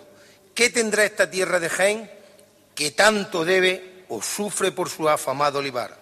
recreando huerto de Gesemaní, en la tarde en que Cristo, confortado por el ángel consolador, franquea la portada neoclásica del templo basílica de San Ildefonso en procesión. ¿Qué escenario más sublime puede desear un olivo que ser sombra para un Cristo redentor postrado en oración en la tarde que Jaén concentra más cofradía en sus calles de pasión? Mostrando un ambiente de bulla popular, por ver y sentir lo que la tarde del domingo de Ramos es capaz de anunciar al jiennense engalanado para recibir su primer día de catequesis pública. Siempre recordaré mi ocupación del presbiterio acerado, en la calle Reja de la Capilla, a la espalda emocionada de ver la revirá de los pasos de la oración en el huerto y la estrella, frente a la celosía forjada ante la vidriera colorista del monumento litúrgico que muestra a la alcaldesa venida de los cielos para ser saludada por las hermandades de Cana. Quien fuera por aquello entonces su hermano mayor, don Manuel Paulano, amigo de rito y profesión, me interpelaba bajo su anónimo caperú para que me acercara al soberbio paso que Palma Burgos creara y la escuela sevillana remodelara para hacerme acreedor de una levanta emotiva. Cuando el fabricano de capa y antifaz golpeaba con su martillo de olivo torneado la campana, la campana convocante de la liturgia mecedora de tronos que dominan en la madrugada del viernes luctuoso. Siempre agradeceré a Manolo Paulano su gesto cofradiero de permitirme alzar al cielo genero un olivo sollozante de verdes lágrimas olivareras. La Virgen de los Desamparados, nacida del dolor de una familia desgarrada, por la pérdida maternal, es procesionada en su, paso, en su paso por las entrelazadas calles de un barrio cofrade por excelencia, en su larga nómina de cofradías penitenciales de gloria o sacramental. Tu madre, llorosa en la tarde del domingo de Ramos, recibe el consuelo de este pueblo divino de Jaén, que consuela con palios de filigrana, ánforas de perfumadas flores mundanas, aquella que tú, sagrado redentor, Elegiste para ser tu sagrario materno, cobijo de pecadores, auxilio de afligidos, amparo de quienes sufren su dolor, al no verte, mi Cristo, en oración, postrado ante tu Padre Dios, para ser sacrificado en Calvario de tarde oscura, cuando se cumpla tu pasión. Jaén se adormece en su santidad, sus calles se abandonan a la oscuridad, el silencio reina cuando avanza la madrugada. Jaén respira incienso de capilla letargada, arropando sueños místicos en la noche que inicia su peregrinar hasta la llegada de Jesús, que carga con su cruz al hombro, sacia a esta ciudad, de Monte Calvario de Huerto Verde Olivar, catedral piedra viva almidonada por el paso del tiempo. Jaén se muestra humilde cuando la luna la mece en su soledad. Cristo y María por su calle han pasado ya. Resuenan rezos de corneta en la esquina que doblan calles para ocultar un paso cansado de caminar, al encuentro de Jesús el Galileo, que poco a poco se transformará en varón de dolores, clavado en Calvario de tarde de Viernes Santo en luta. La tarde de lunes santo madruga en la plaza Reina del Salvador. La modernidad hecha iglesia de barrio se presta a celebrar culto público a Cristo y María por las calles empinadas que guían penitentes de túnica radiante, con escapulario en grana, cubiertos por antifaz con silueta de ciprés, que al cielo elevan oración de Santo Rosario al degranar cada calle vencida por la santidad Dios en su Espíritu Santo preñara en María Niña para consuelo redentor de la humanidad. Este cada vez más numeroso grupo de jóvenes cofrades los llevó a disponer de una casa santuario en la Puerta Barrera. Mi visita a esta capilla urbana de entreplanta para solicitar mi ingreso como hermano en esta lega cofradía no restaba en nada misticismo fervoroso a una Virgen desconsolada en amargura, confortada por las idas y venidas de unos servidores sin traje de estatutos por vestir, con una fe devocional que moviera curia, templo e imágenes, para engrosar el misterio de Jesús de la Pasión en su paciente espera para consumir el cali amargo de su crucifixión según Jaén. Ver a María con San Juan en compañía en la angosta habitación que servía como calle de la amargura a una madre que buscaba el fruto bendito de su vientre, hecho Cristo de mirada implorante a la altura, por donde revolotean la golondrina que esquivan los rayos soleados en la tarde santa de lágrima y amargura, cuando María en su templo de plata y palio se haga reina de nuestra ciudad. María de la amargura, con su hijo de túnica descalzada, buscan posada donde poderse alojar. Los templos se empequeñecen, no pudiendo cobijar al Dios de talla policromá, que busca techo santo para morada de unas imágenes que sólo pretenden ser camino de oración reflexionada, con Dios Padre en la sagrada forma transformada en pan y vino del costado divino que la lanza de Longino atravesara. Unas monjas, docentes de morada escolar, prestan patio de colegio a esta cofradía penitente. María en su amargura coronada camina en busca de su templo salvador para encontrar a su Hijo cuando el cielo carece de luz, pues toda ella ha descendido a Jaén para rodear el paso de palio de la Virgen que llora su amargura sobre su pecho clavada en espada de dolor, que lacera su divino corazón. Encendido en candelería, calumbra a su Hijo de la Pasión, cuando en la plaza que ella reina, pone fin a su gloria de lunes santo, al rezo de la salve que huele a marisma, albero y rocío madrugador. Lunes santo semana santero a la tarde, Plaza de Belén y San Roque, carrillos atestados de globos y golosinas multicolores, de barquillos de crujiente galleta, chiquillería de pantalón corto, con griterío ensordecedor que rebotaba como pelota de goma contra las paredes blancas de los chalés adosados de la calle Doctor Fleming, de cuidados jardines, pues no en balde, era por aquellos tiempos zona de la llamada gente bien. Testigo fui en la moderna nave de la iglesia de Belén y San Roque de un acontecimiento singular del anecdotario semanasantero de quien les acerca en palabra lo que pronto será un hecho consumado. El paso del Cristo del Bambú, asentado sobre sus zancos, en la marmórea solería parroquial, bajo los pórticos adintelados de sus naves laterales, en concreto el último a la izquierda del Evangelio, dispuesto a ser levantado por los soldados del regimiento de Alcántara, de acuartelamiento en las afueras de Jaén, a las órdenes de los fabricanos de tronos, que no de oficiales de caqui uniforme. alentado por la voz de don José Antonio Gómez Rodríguez y su homólogo, don José Francisco Ortega. Procedieron a levantar el dorado trono de ejecución general, clavando la perilla áurea del remate de la cruz del Cristo de las Misericordias en la escayola del adintelado hueco parroquial. Durante algunos años quedó la muda prueba de lo acontecido. Aquella lejana tarde del lunes santo, la reposición de la escayola, las manos de pintura, borraron el atestiguamiento de la presencia de la cofradía estudiantil en Belén y San Roque.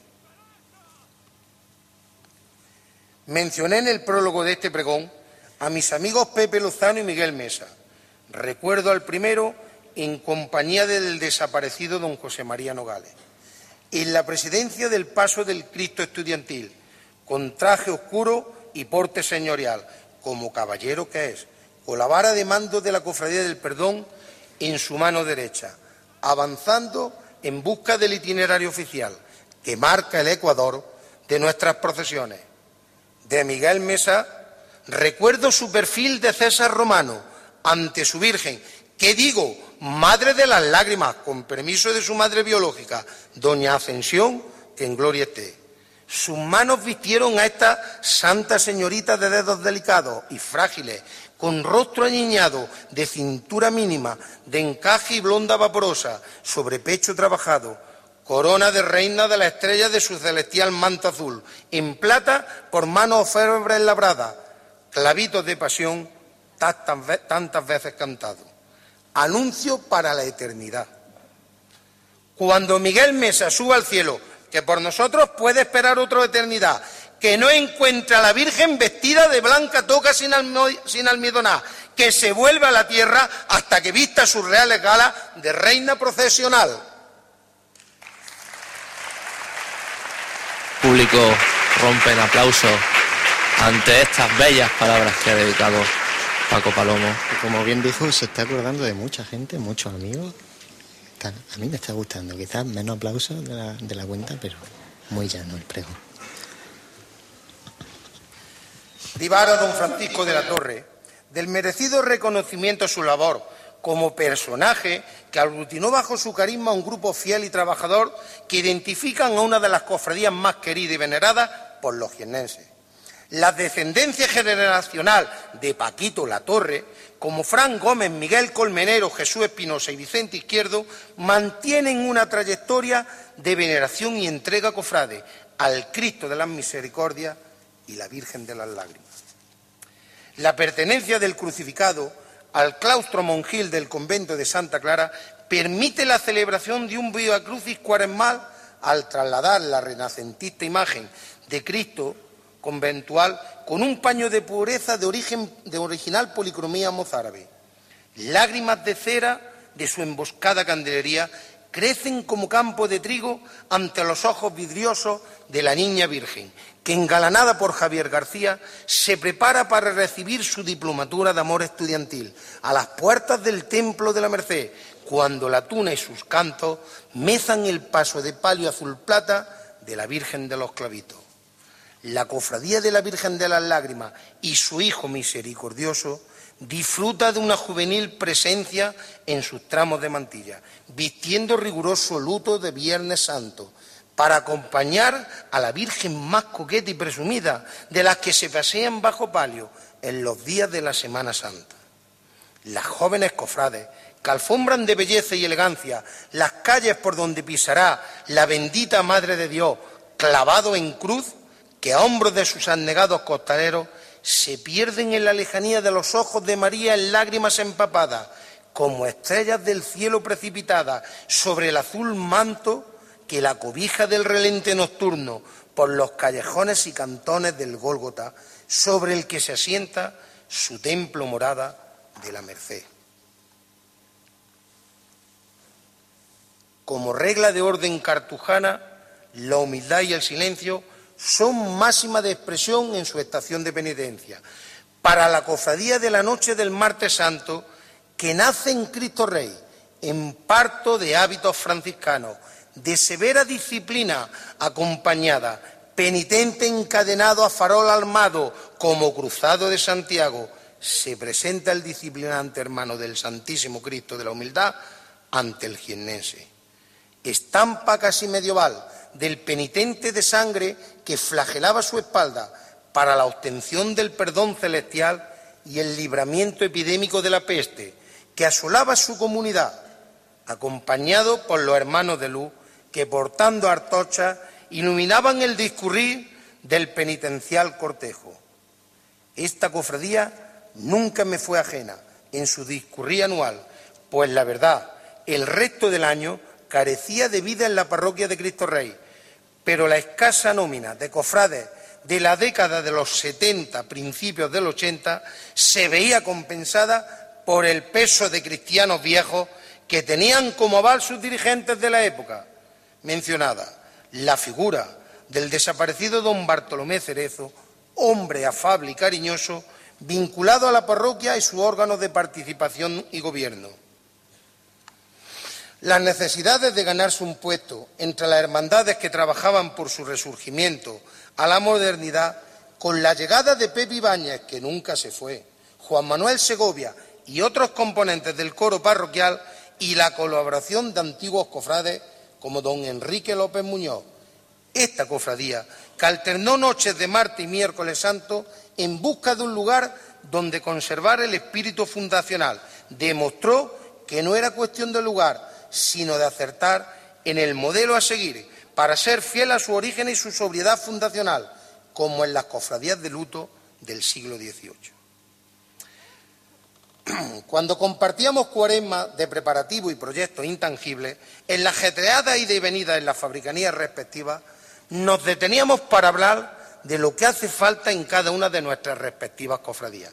Siempre Antonio Messi José Alberto y el diagnóstico acertado de Javier de la Torre sobre la locura que ambos sufrían por su cofradía acababan su exhortación con su abierto deseo de gozar de una vocación mariana que bajo palio acompañara las tristezas que sufre una madre al ser privada de la existencia de su hijo terrenal, para verlo glorificarse como Dios Todopoderoso al resucitar de entre los muertos. Pero en la cofradía del silencio se hace muy necesario el trabajo físico para la limpieza y arreglo, incluido el pintado de sus farolillos de mano, para la estación de penitencia inminente. En dicha labor de fabricanía, el silencio cuenta con un personaje sencillo, simpático y familiar para mí. Hablo de José Carlos Mesa, anónimo para la mayoría de ustedes, pero conocido y querido por quienes lo gozamos en su trato y cándido y, noble durante las jornadas de trabajo. Arboleda a modo de bóveda celestial, silencio reinante en torno a la hermandad, tributo del observador en la calle, a la compostura de un cuerpo de nazareno que se transforma cuando reviste su tosco sayal, para acompañar a este Cristo de pequeña hechura, de tez cianótica de muerte acontecida, sobre cruz arbórea de altura supina, para el cuerpo que la preside. La tintineante llama de los pabilos, de sus candelabros cimbreantes que invocan a tan antaña imagen de nuestra Semana Santa. Su llegada a la parroquia de Cristo Rey, rodeado el paso de Cristo por fieles de paisanos, que criados en la collación de bloques geométricos y patios interiores, gustan de acompañar en su estación de penitencia cada noche de martes santo para compartir penitencia y oración hasta las puertas que separan el silencio impuesto del cotidiano reinante en el templo de Cristo Rey.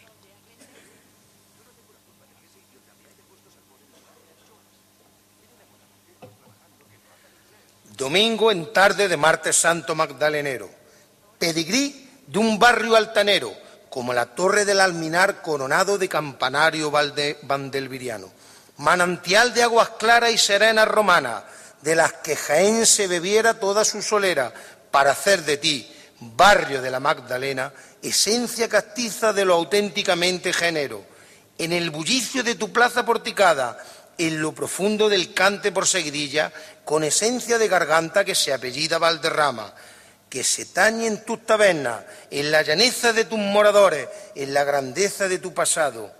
Ensoñamiento de una nube de leyenda, para caballero armado y lagarto magdalenero, en fiero combate de estrellas que brillan en la noche de San Juan, cuando tus vecinos, sentados a las puertas de sus casas de cal y piedra, ven pasar la vida de tu existencia.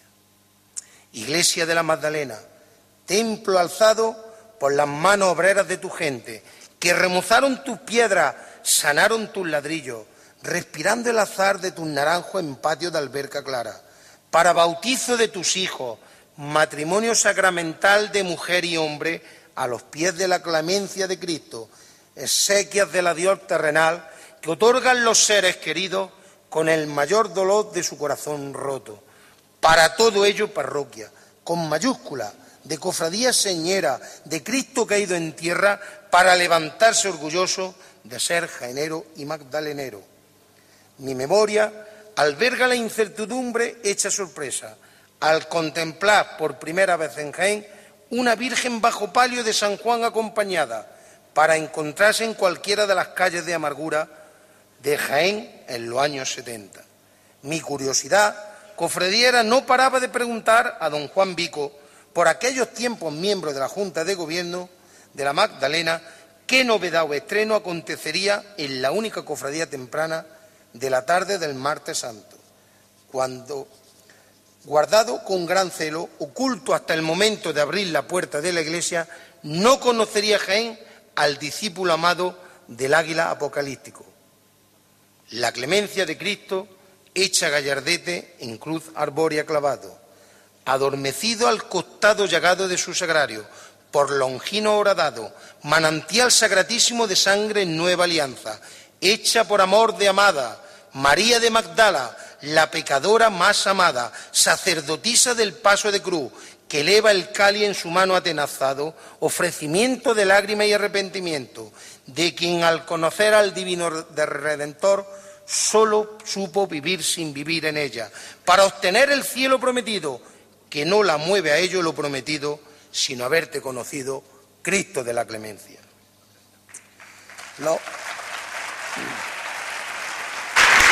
De nuevo, un, cariñoso aplauso a las palabras que le ha dedicado la Hermandad de la Magdalena. Los fabricanos retiran el capeluz de sus cabezas para celosos de los balcones que la cruz besan ver a Cristo en su clemencia cuando a su barrio entra, por la estrechura de esta calle que es puerta, desembocando al calor del barrio que a Cristo espera. María, que ya no llora su pena, pues San Juan le anuncia en promesa que su barrio la espera con vítores y cantes de saeta, para arrebatar el mayor dolor que la atraviesa al ver a su hijo de la clemencia clavado en cruz de sentencia cuando a su casa entra. Pues no quiere herir más el corazón de su madre y su tristeza, pues no hay mayor dolor que ver encerrarse a la clemencia.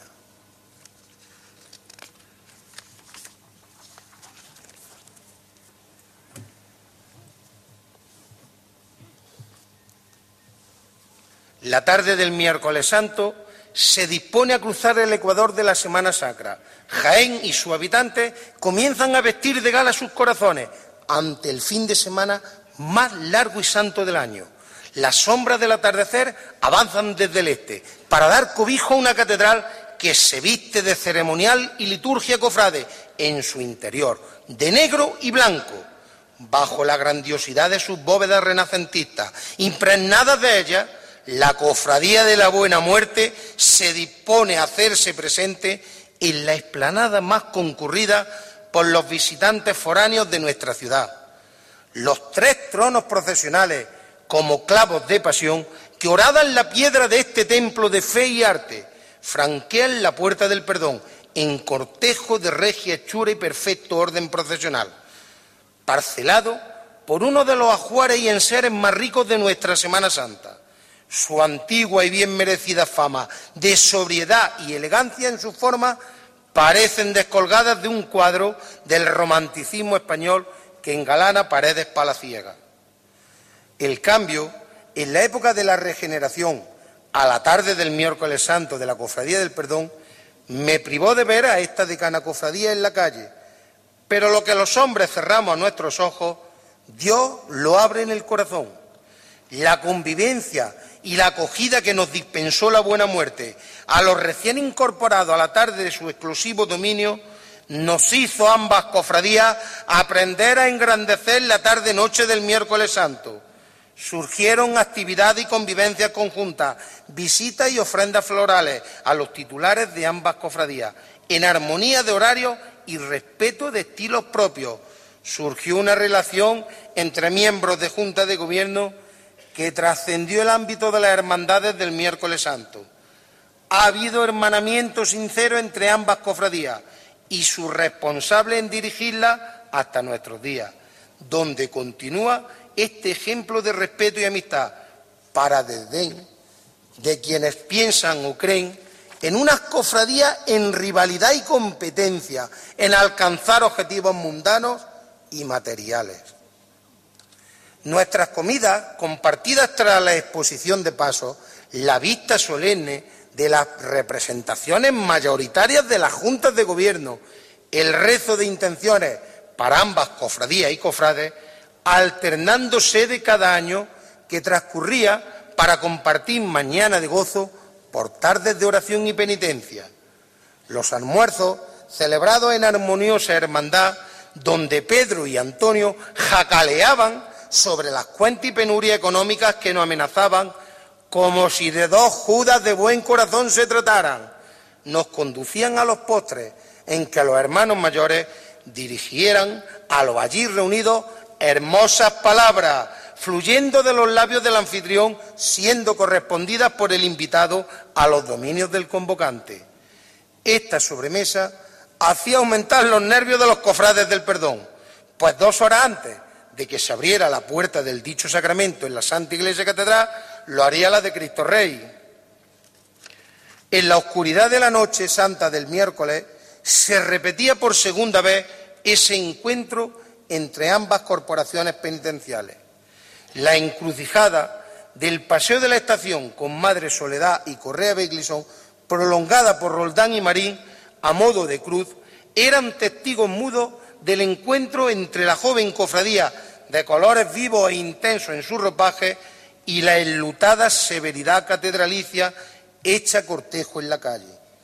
Año estuve al frente del puente de campana de la Esperanza. Recuerdo con emoción la presencia señorial de la cruz de guía de la Buena Muerte, posada sobre el asfalto, la silueta esbelta de un nazareno de romántica estampa en negro y blanco, que reverenciaba con su caperú el paso de María de la Esperanza. Tras este magnífico frente de procesión, filas de hermanos de luz en disciplinada formación acompañaban mi vista hasta centrarla sobre el Cristo de la Buena Muerte, elevado en su cruz para ser visto desde todos los rincones de Jaén. Mientras escuchaba a su hermano mayor, don Rafael de Vargas, en la última exhortación de la Navidad Cofrade y su valor familiar, basada en la tradición que los padres depositan en los hijos. Comprendí cómo el humilde tamborilero del universal villancico de nuestro paisano Rafael no era otro que un anegado miembro del grupo joven de la Buena Muerte, que maduro en edad se postraba a los pies de su divina majestad con su viejo tambor. La Virgen de la Angustia, con su hijo postrado sobre su regazo, al ser descendido de la cruz, es la insuperable talla que nos dimos como madre todos los cofrades que formamos la Buena Muerte. La ha convertido en un referente de la Semana Santa de Jaén, cuando se muestra sobre su trono peana, diseñado para acrecentar el dramatismo del paso de misterio en que se convierte esta sexta espada del dolor en el corazón de María, que llora amargamente la contemplación de su Hijo en buena muerte, redentora, acompañada por los dos ángeles más dramáticos de la bóveda celestial, bajados a la catedral para consolar a María y su desamparado corazón, abrazado en cruz por las manos de la Madre de Dios, permitiendo que yo fuese su cruz de guía para mitigar su angustia bajo la bóveda renacentista donde se alaba con más grandeza a Dios.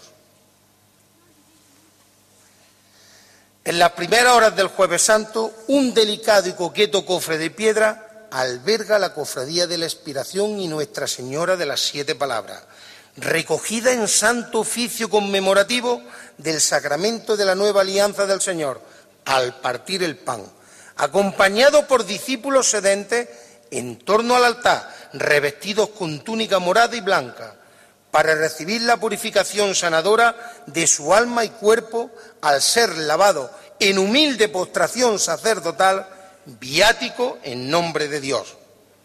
En el exterior, ajena a la liturgia sagrada, de uno de los jueves que debería relucir más que el sol, una fuente gorgotea sus transparentes aguas, rodeadas de naranjos perfumadores de azar, para una plaza repleta de gentío compartir con mi amigo Nono Vera una amistad amparada por el Cristo de la Expiración, me vinculó de por vida a esta sacramental hermandad, a la que pertenezco hace más de 25 años, de la que me siento orgulloso. Cristo de la Expiración, Cristo de tarde gris, con nubes de diluvio bíblico en la traición de la noche, Cristo roto en su dolor, para sanar por manos humanas, nacidas para hacer el bien, que todas las tardes de Jueves Santo clamas ante los ojos atónitos de los quienenses, que Él es el Redentor, de quien les miran con amor, cuando su divino rostro clama al cielo en su último exceptor, Padre, perdónalos. La confluencia de las calles Teodoro Calvache y Tablerón, llamados por los costaleros expiracionistas la V victoriosa de la solemne revirá que el paso de Plata y Cruz al son de la marcha Cristo de la Esperación o la malagueña, interpretada por la banda con la pompa majestuosa necesaria para eternizar el giro de un canasto mecido a una cadencia milimétrica, hercúlea por sus costaleros de blanca camisa, tejano calzón y negra zapatilla de esparto abrazada al calcetín enlutado.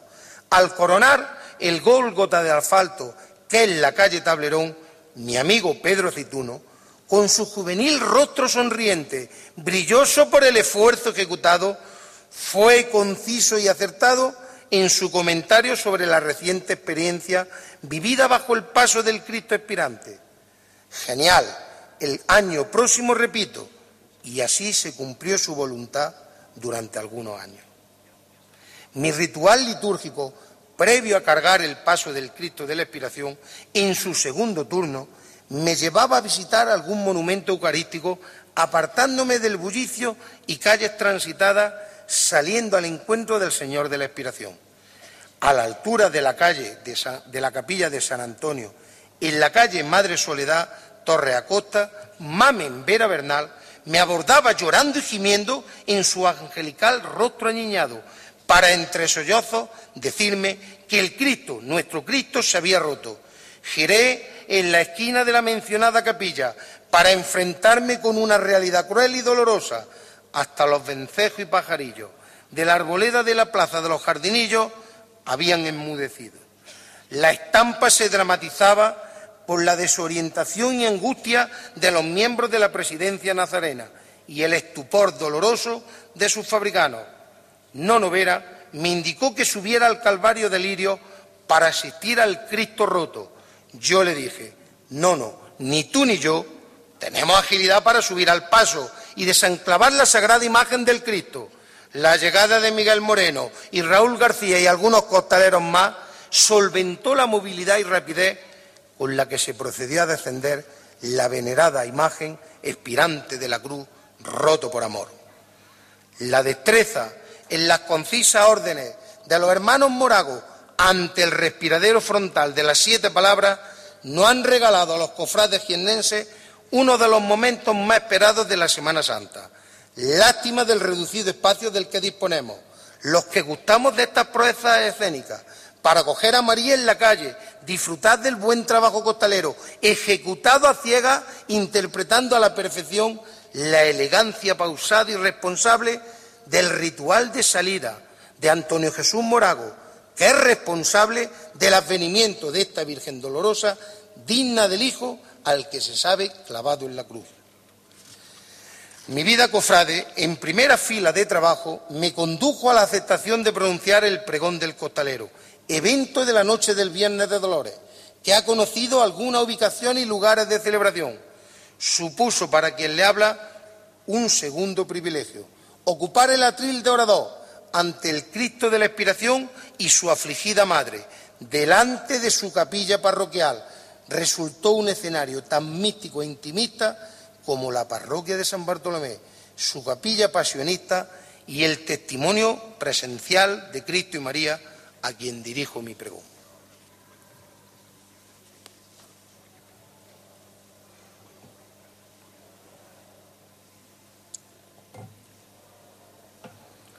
San Ildefonso con sus, con sus piedras centenarias, al compás de su plazuela inmaculada, nos oculta la belleza que alberga su interior en ello se parece al ser humano, que oculta muchas veces su buen corazón.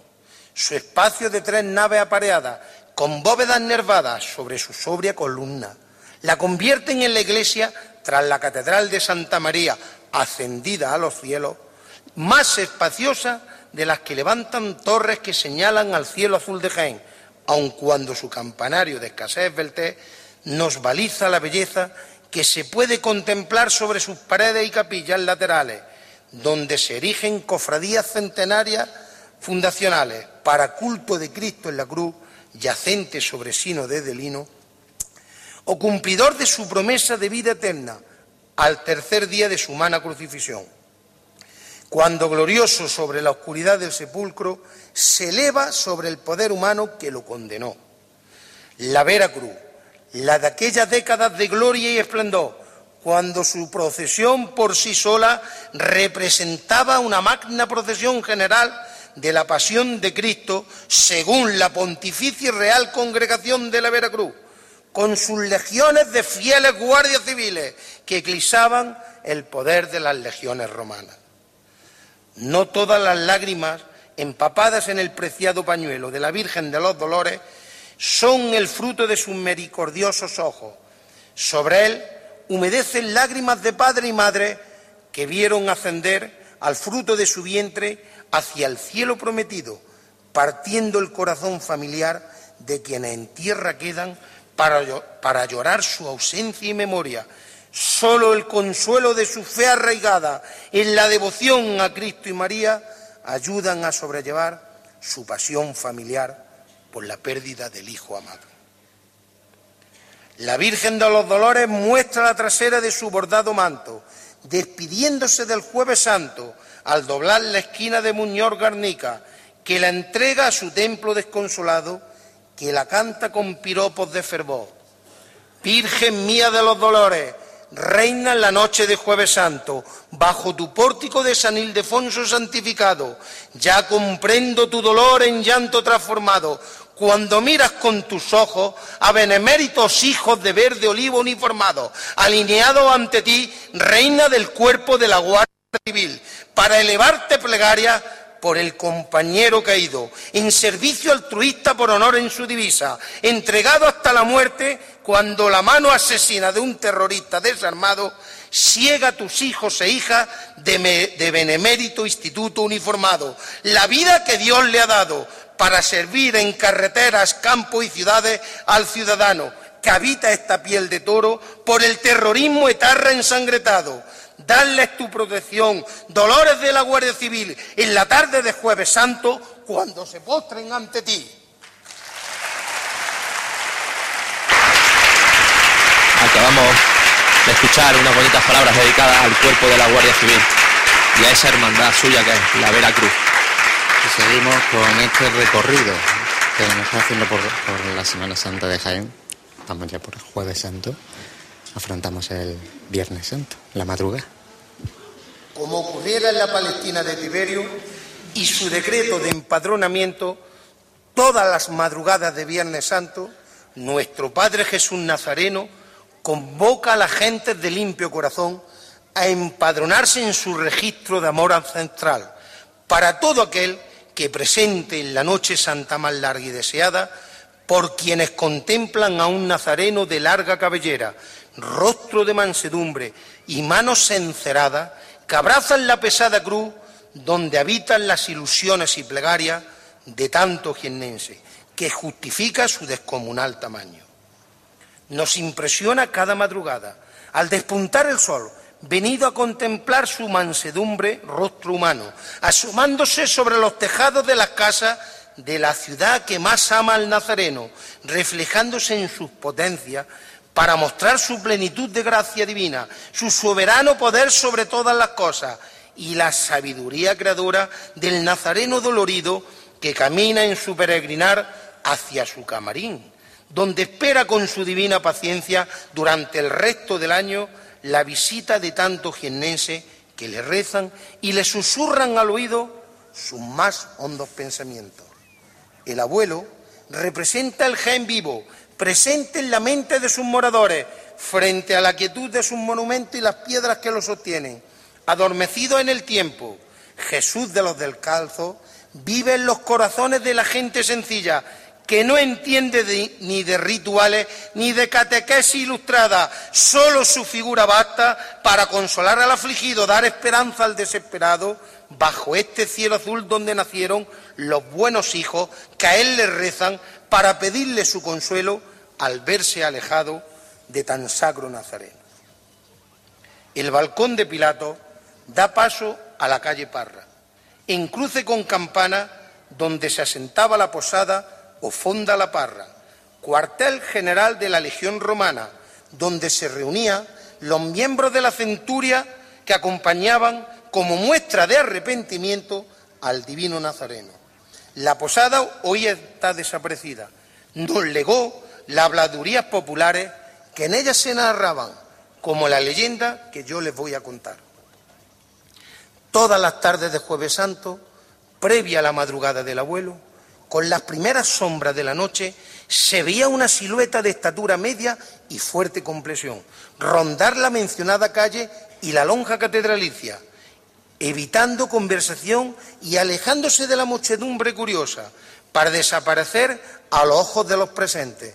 Al acercarse la hora de la salida del Nazareno, esta anónima silueta pertenecía a quien hace mucho tiempo fuera capitán de la tropa romana, angustiado por lo hecho con Jesús en el Gólgota, al ver su divina naturaleza, pidió al Redentor salvar su alma inmortal y servirle al Nazareno de Belén para toda la eternidad. En su infinita misericordia, Dios, el abuelo, se lo concedió y lo hizo su cireneo para que todas las madrugadas acompañe a nuestro Padre Jesús Nazareno en su paso de procesión, ayudándole a cargar el divino madero de redención.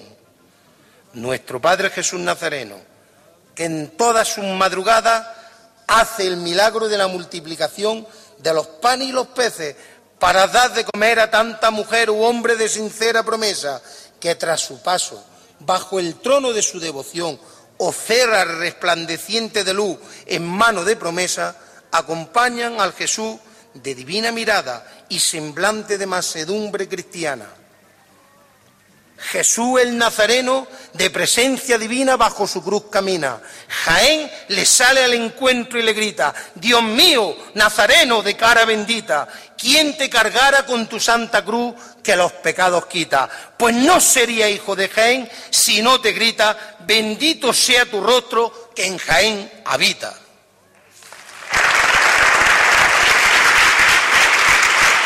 Le un aplauso ante las bonitas palabras que le dedica el Señor de Jaén.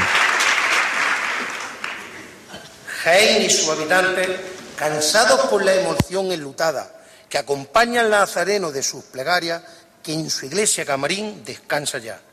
Cede sus calles silentes a nazarenos de romántica traza, con túnicas negras doloridas por su orfandad, pues Cristo el Nazareno de bella estampa ha muerto en San Juan.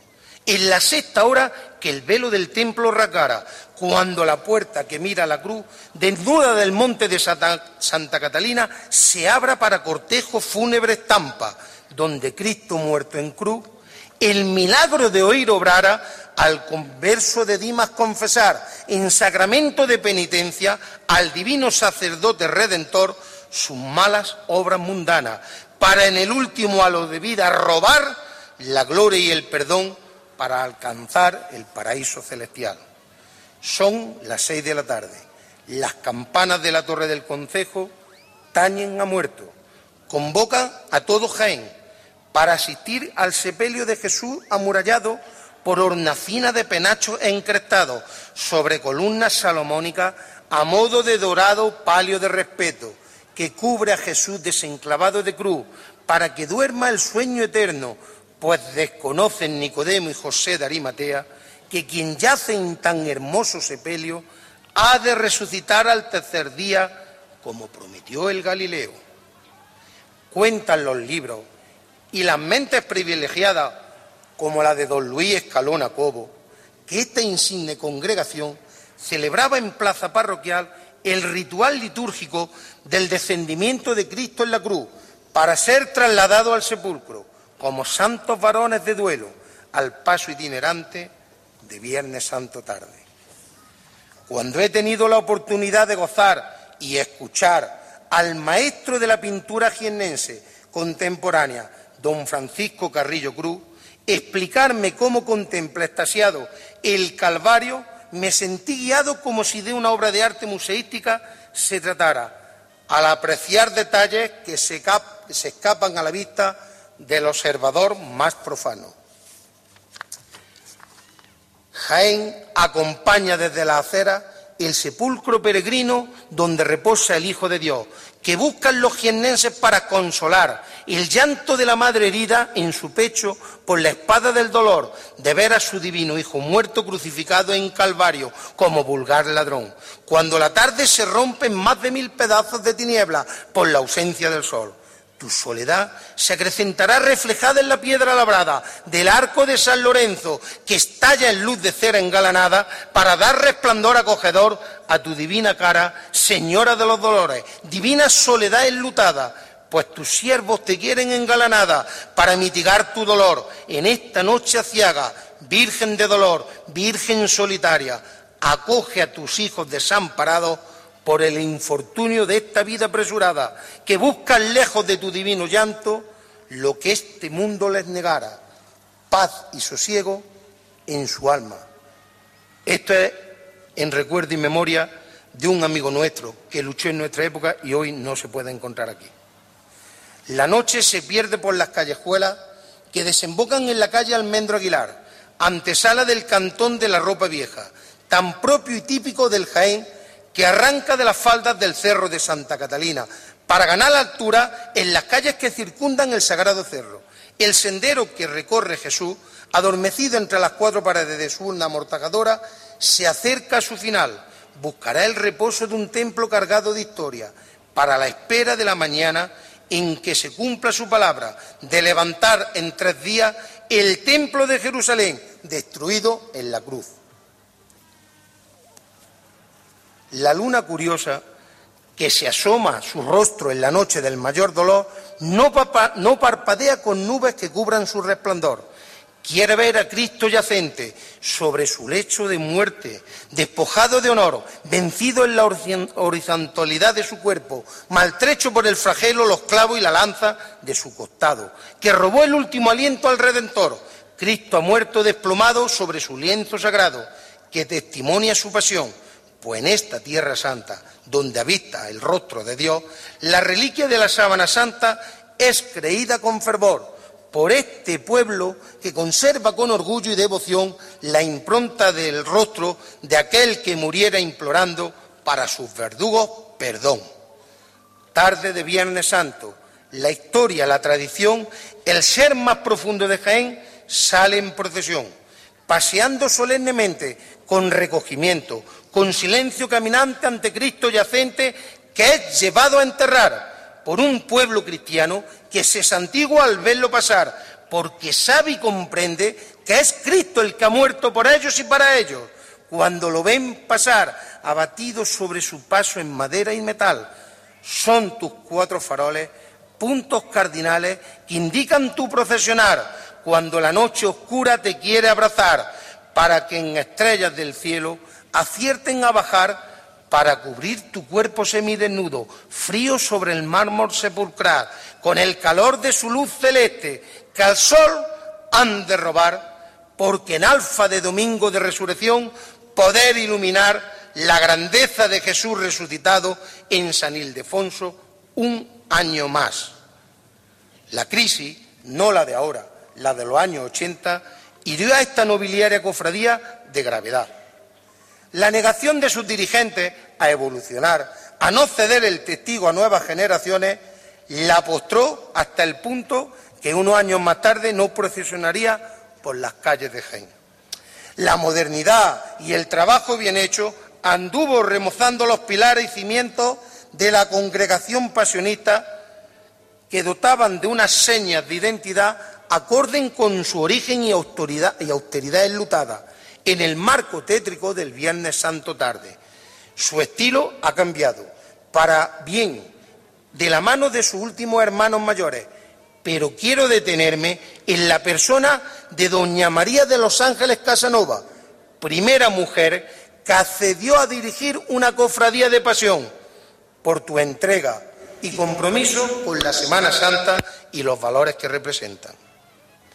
La mística del Viernes Santo, los acontecimientos de los cofrades de hoy han llevado a esta hermandad una estética uniforme, llena de tópicos enlutados en torno a sus imágenes sagradas. El cuarteto de viento madera, en la delantera del yacente como música de capilla errante que acompaña los susurros del esparto costalero, racheados sobre el asfalto enlutado. Confieren una estampa de recogimiento sobrecogedor a quien contempla un Cristo yacente derrotado efímeramente por el martirio de la cruz acompañado de sombras y sombras nazarenas, en que se convierten sus hermanos penitentes al discurrir por las angostas calles de la feligresía de San Ildefonso, que arropan el cortejo fúnebre de Cristo, pues cuentan los evangelios apócrifos que 18 fueron los asistentes al sepelio de tan santo varón de dolores. Son las vísperas del sábado glorificante de la Pascua de Resurrección, Jaén adormece de su sueño centenario en torno a la pasión del Redentor. El cofrade se entristece con María por la pérdida de su maná, que le ayudará en la larga travesía del desierto, que supone la espera del gozo en sí mismo, cuando la Semana Santa vuelva a llamar a sus corazones con el llamador de la esperanza de haberse hecho acreedor al favor de Cristo y María para que vuelva a santificar esta ciudad noble y leal de Jaén.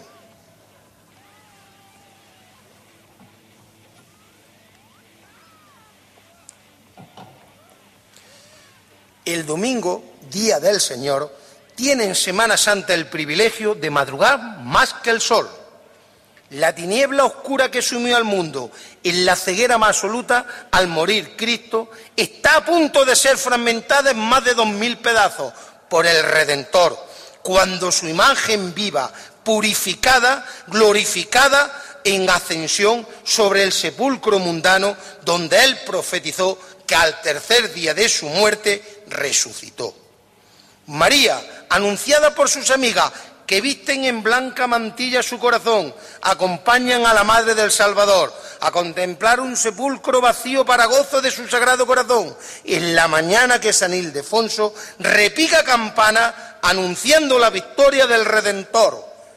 El entusiasmo de un gran hombre, pequeño en estatura, con una sonrisa perenne en su boca, capaz de levantar el ánimo a la dolorosa de sus amores, transmitiendo ese rostro de mozalbete ilusionado a la Virgen que él custodiaba, con tanto amor de hijo que se convertiría en su luz y guía para hacer prodigio en la mañana radiante del domingo de resurrección la más digna cofradía que el amor de un pueblo edificara a Cristo y María. Don Luis López Morilla, Luisón para la chiquillería jaenera, se convertiría en el primer hermano mayor de esta nueva cofradía. La resurrección del Divino Maestro se mece sobre alma femenina y coqueta, que son mujeres más de tres Marías, quien a Cristo rescatan del sepulcro empedrado de San Ildefonso, que resucita con Cristo elevado sobre hombros de madre que a luz han dado la gloria y el triunfo a Jesús resucitado. El cargo de fabricano general de la agrupación de cofradía, un puesto de suma responsabilidad y poco lucimiento, pues no mandas cuadrilla, costalera, ni tañes campana que fervor levantara ante los ojos de tus conciudadanos. Quiero reconocer el esfuerzo a los hombres que hacen que las infraestructuras cofradieras se hagan presentes en las calles de Jaén, anunciando la inmediatez de la Semana Mayor, desapareciendo a la vista e incomodidad de una ciudad que se despierta con la resaca de una semana vivida intensamente, como si de un sueño efímero hubiera ocupado sus pensamientos. Personas como don Félix Ibanto y don Emilio Ramírez hicieron un servicio y disposición permanente a todas las cofradías cuando las hojas del calendario atrapan el trabajo en fabricanías cofradieras, como el papel lo hace con la tinta. Las peculiaridades van salpicando la reciente historia cofradiera que se deposita sobre la vocación de Jesús resucitado y Nuestra Señora de la Victoria. El paso de Cristo, en evolución constante, ha creado un formato propio, original, donde se mantienen los unos respiraderos dorados que atesoran el pasado de la resurrección, con capillas laterales que rompen el resto moldurón, donde se refugian apostolados policromados que emulan al de la expiración, sobre el que se levanta sepulcral catafalco, escoltado por místicos querubines sedentes que guardan la gloria de Dios, que se eleva sobre su lienzo sagrado en abrazo acogedor para un cielo que le mira en el día en que Él resucitó. La belleza de la mujer jiennense, exaltada por la mantilla blanca que luce cuando acompaña a María de la Victoria. Esta hermandad nazarena que sonríe su pena, que regalaba a María Victoriosa de la espuma de mar, que forma su encaje cuando a su divina cara se acerca para bañar. Esta vocación tan malacitana como su monto de flor natural el manto de la Virgen de la Victoria va clausurando al pasar las calles cofradieras que no se han de volver a pisar. Ella y su sonrisa eterna son el fin, la omega de una semana intensa. Por ello, mujeres y hombres de Jaén, mirar cada mañana a la cruz que nos preside desde su montaña, ver a Cristo en ella clavado, pero si la veis vacía al alzar vuestra mirada, es que Cristo el Nazareno, de misericordia mirada, ha resucitado en nosotros cada mañana.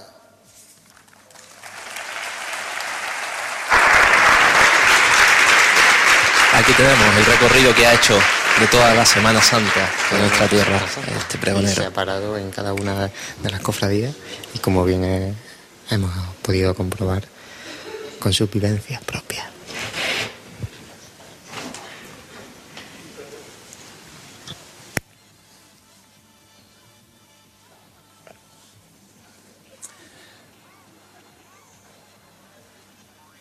El frío de las largas noches del enero jiennense era testigo mudo de los primeros latidos que animaban el corazón adormecido de la cofradía del perdón.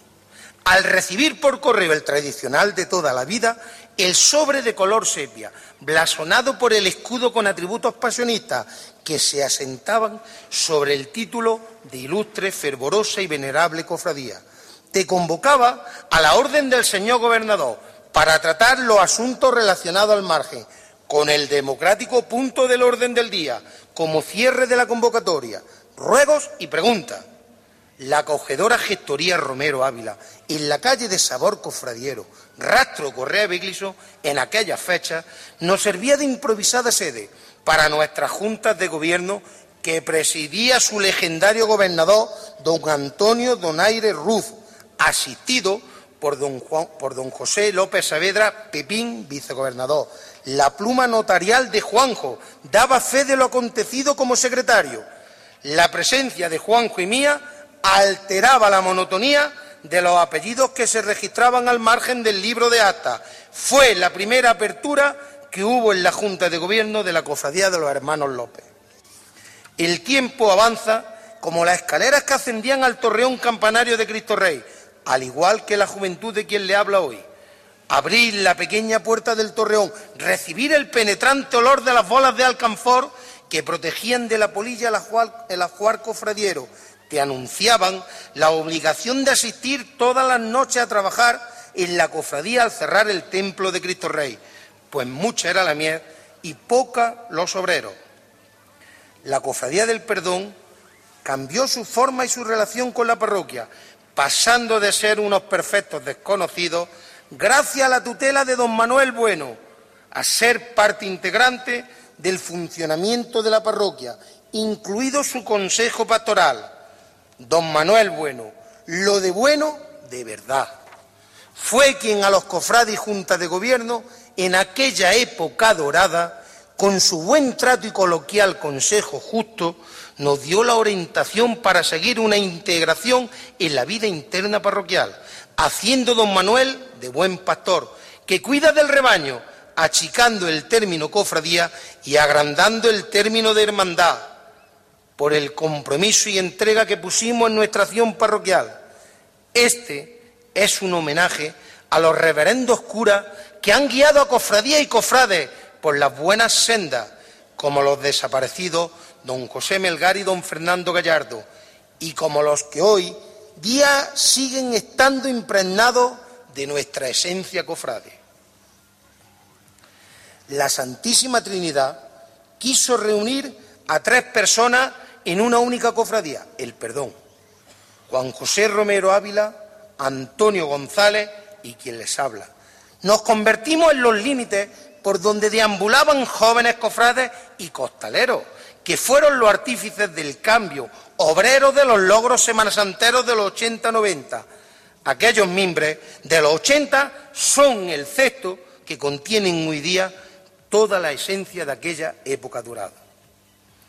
El nacimiento del Cristo del Amor, que todo lo puede, fue la experiencia más intensa que he vivido en esta cofradía en las últimas décadas.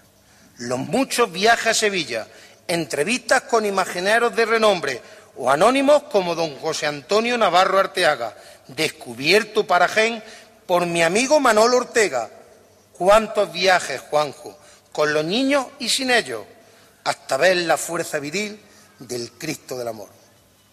Recuerdo su solemne bendición, llena de liturgia y solemnidad, cuando esta cofradía marcaba el ritmo de los acontecimientos cofrades de aquella época. Y hablando de liturgia, aún tengo grabado en mi mente la apertura solemne del curso cofrade que se celebrara en la parroquia de Cristo Rey. Oficiante, reverendo don Fernando Chicarellano. Sí, ese cura de Mengiba que vemos entre su santidad y los presidentes de gobierno de habla castellana. Cómo quedaba sorprendido cuando los acólitos portadores de ciriales a las órdenes del pertiguero acompañaban los rituales litúrgicos en la Santa Misa. Todo ello salido de los conocimientos de un buen cofrade, don Gregorio Rodríguez, que impulsó la liturgia solemne dentro de las cofradías. Maestro Juan García Carmona, cuánta razón tuviste cuando nos profetizaste que la incorporación de la gente joven sería nuestro mayor logro para consolidar este mundo de pasión y fervor. Hablar de Cristo del amor es hablar de esencia en su,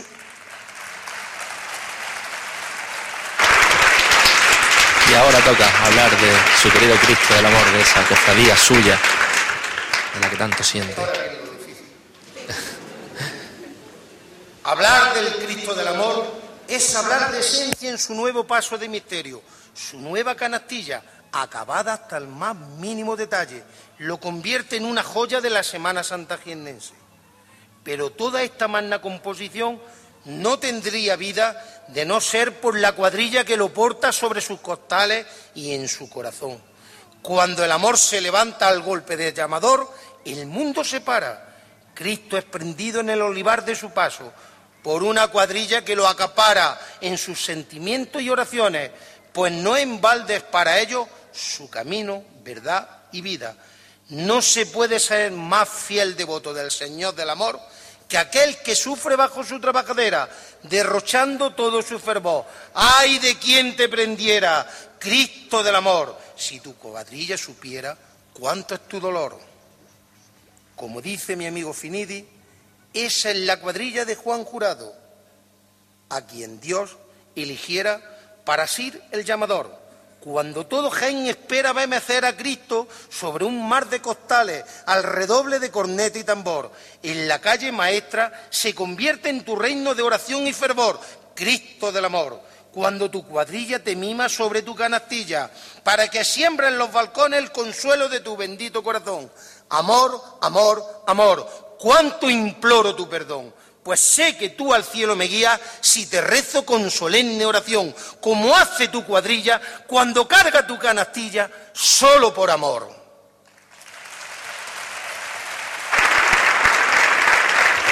Y ahí tenemos esas bellas palabras a Jesucristo del amor.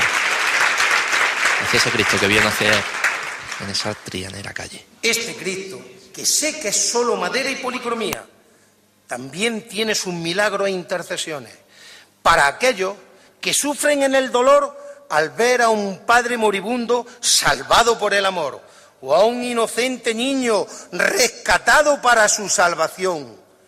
Cristo del amor, que tu bondad infinita vele por tu angelito que rodean las familias que se han creado en torno a tu devoción. No los dejes de la mano como ángeles que son, guárdalos de todo mal para que puedan alcanzar a ver tu divino rostro, Cristo del amor. Cuánta soledad habita en tu perdón cuando te miro a los ojos, mi Cristo del perdón. Fuiste en libertad para el reo y promesa de salvación de quienes en este mundo se postraron a tus plantas para implorar tu amoroso perdón. Pues no creo que en el cielo te contemplen con tantísimo fervor como lo hacen tus hijos costaleros que te elevan sobre sus costales cargados de devoción. Cómo brilla tu rostro moreno en las tardes de miércoles santo y radiante sol, cuando tus hermanos te ofrecen su cera hecha oración, para ver a un Cristo manso y moreno que nos mira con amor sobre su soberbia canastilla de oro y rojo perdón pues son tus claveles el fruto de nuestra oración, cuando por gente pasea con tu sobria elegancia de divino redentor. Pues son tus costales algodones que mitigan tu dolor al ver lacerada tu espalda donde reluce el sol. Este soliloquio, que es tu imagen, ha reunido en torno a ti a un grupo de cofrades que se sienten identificados con tu solitaria presencia en la iglesia y en procesión pues eres refugio y amparo de quienes con humildad al cielo te imploran tu perdón, pues eres Cristo de silencio y oración para aquellos que solo buscan estar íntimamente ligados a Dios en el anonimato de tu canastilla o postrados de rodillas ante tu altar improvisado en triduo sagrado para alabanza de Jesús sacramentado. Este paso ha tenido la suerte de contar con fabricanos o capataces próximos a su cuadrilla, Justo es reconocer la entrega de José Castillo, pero nunca olvidaré cuando, siendo gobernador de esta ilustre cofradía, tuve la suerte de rodearme de un grupo de cofrades y amigos que fueron para mí la máxima expresión de lo que fue un trabajo compartido en equipo. Cuánto añoro las jornadas de trabajo en la fabricanía y en la cochera de la familia Riquelme, que tan desinteresadamente apoya a esta cofradía. Cuando Jesús Delgado, Miguel Ángel Avilés, Rafa García, Jesús Martínez y Paco Cárdenas desmontábamos para llevar a Sevilla a restaurar y dorar las diferentes piezas que formaban el canal.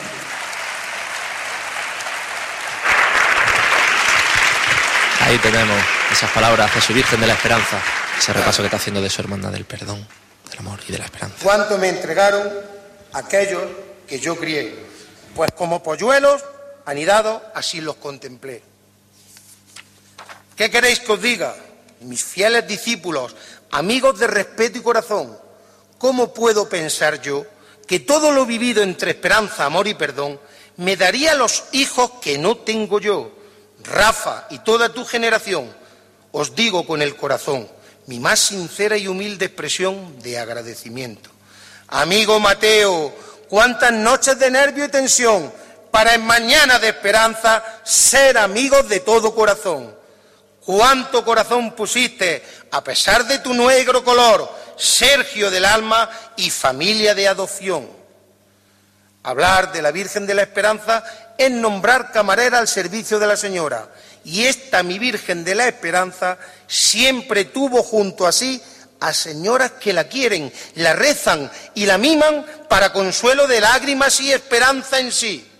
Recuerdo a María Antonieta y Fina y su solitaria entrega, a Fátima, la valiente, la impetuosa malagueña, a Sera y su sosiego, cariñoso con su esperanza, a mi esposa Ana y su fidelidad a Cristo y María, a Elena, su eterna sonrisa, a Esperanza, no la del palio, sino la negada y entregada camarera, y a tantas mujeres que rodean el mundo místico de María Santísima de la Esperanza, madres como ella, como ángeles, gloria la del cielo, Loli, Olga, Pilar, Eva, Mariluz, Mari Carmen, María José, y tantas y tantas que se acercaron con humildad y sinceras ganas de trabajar.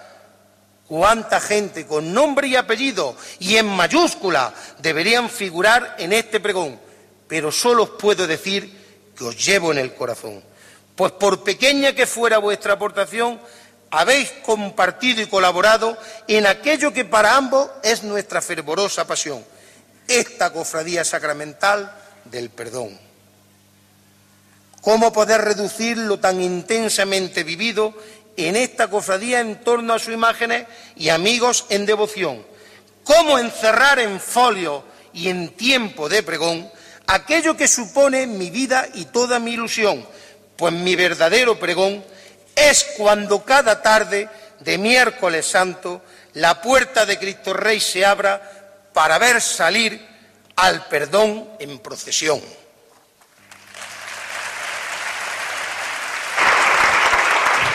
Finalizando queda ya casi este pregón y el público que no deja de aplaudir ante las bellas palabras que le dedica su hermandad.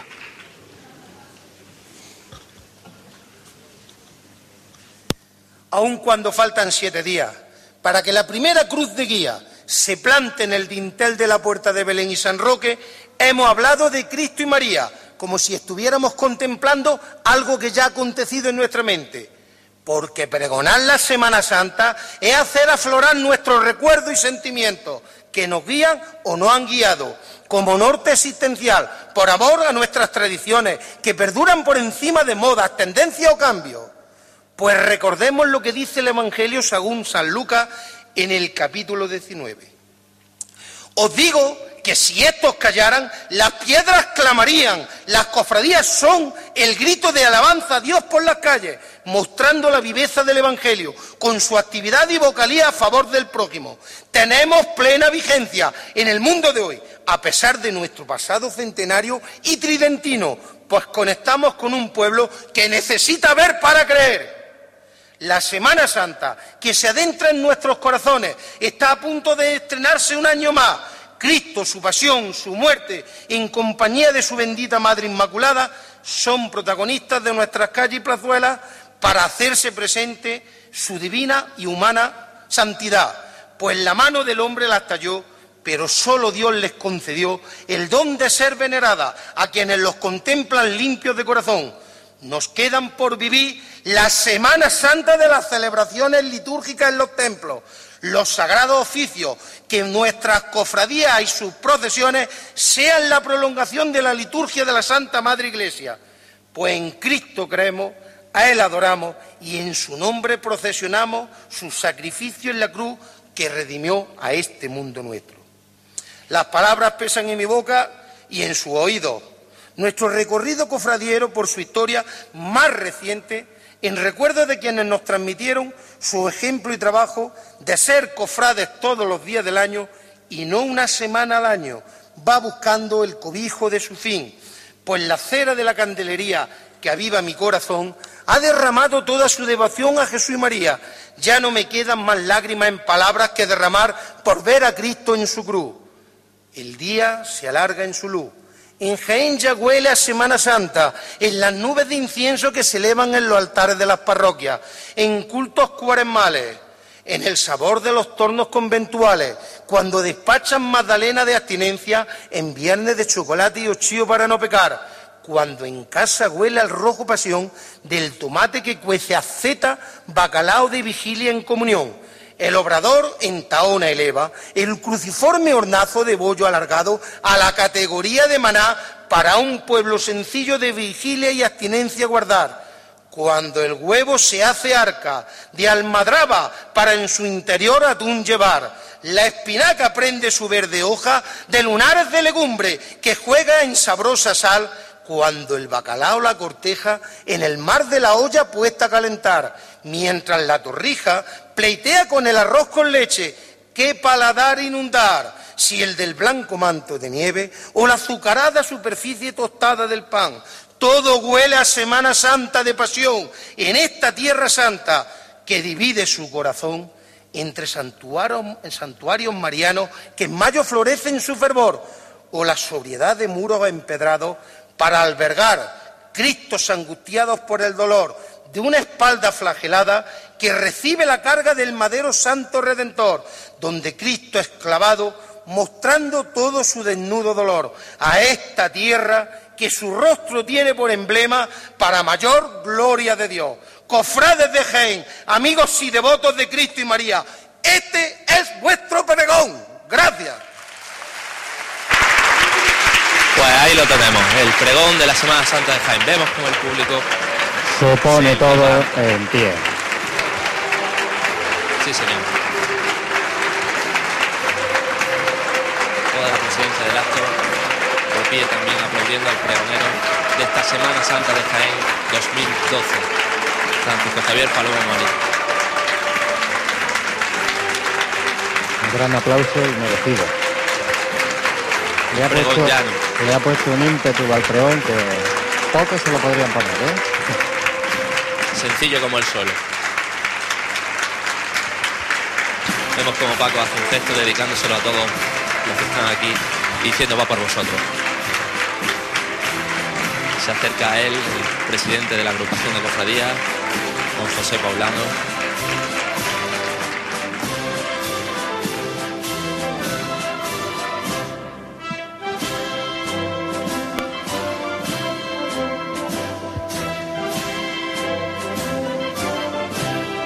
un fuerte abrazo le pega al pregonero. Se dirige el presidente hacia la tril. Buenas tardes a todos, Buenísimas autoridades, señor alcalde, señor delegado de cofradías, señor delegado de gobierno, su delegado, teniente coronel, expresidentes, junta directiva, hermanos mayores, hermanos todos, señor pregonero, mi felicitación, Paco, por ese magnífico pregón vivido y sentido desde el corazón. Una experiencia de muchos años que es difícil resumir en un pregón, pero Paco lo ha sabido transmitir con su corazón, con su devoción y con su verbo y con su gran ilusión. Fuerza siempre viva para los cofrades. De la agrupación de cofradías le vamos a hacer entrega de un recuerdo, como no puede ser de otra manera, para que lo tenga en su sala de, su casa como recuerdo de este pregón que pasará a la historia de la, Semana Santa.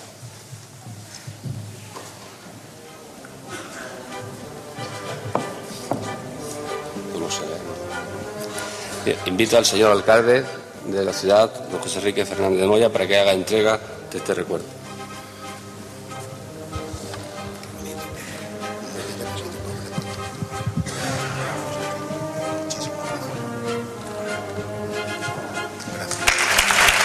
Enrique le hace entrega de este premio. Este detalle, este bonito detalle que ha querido tener la agrupación de cofradías y que es el escudo enorme que diseñara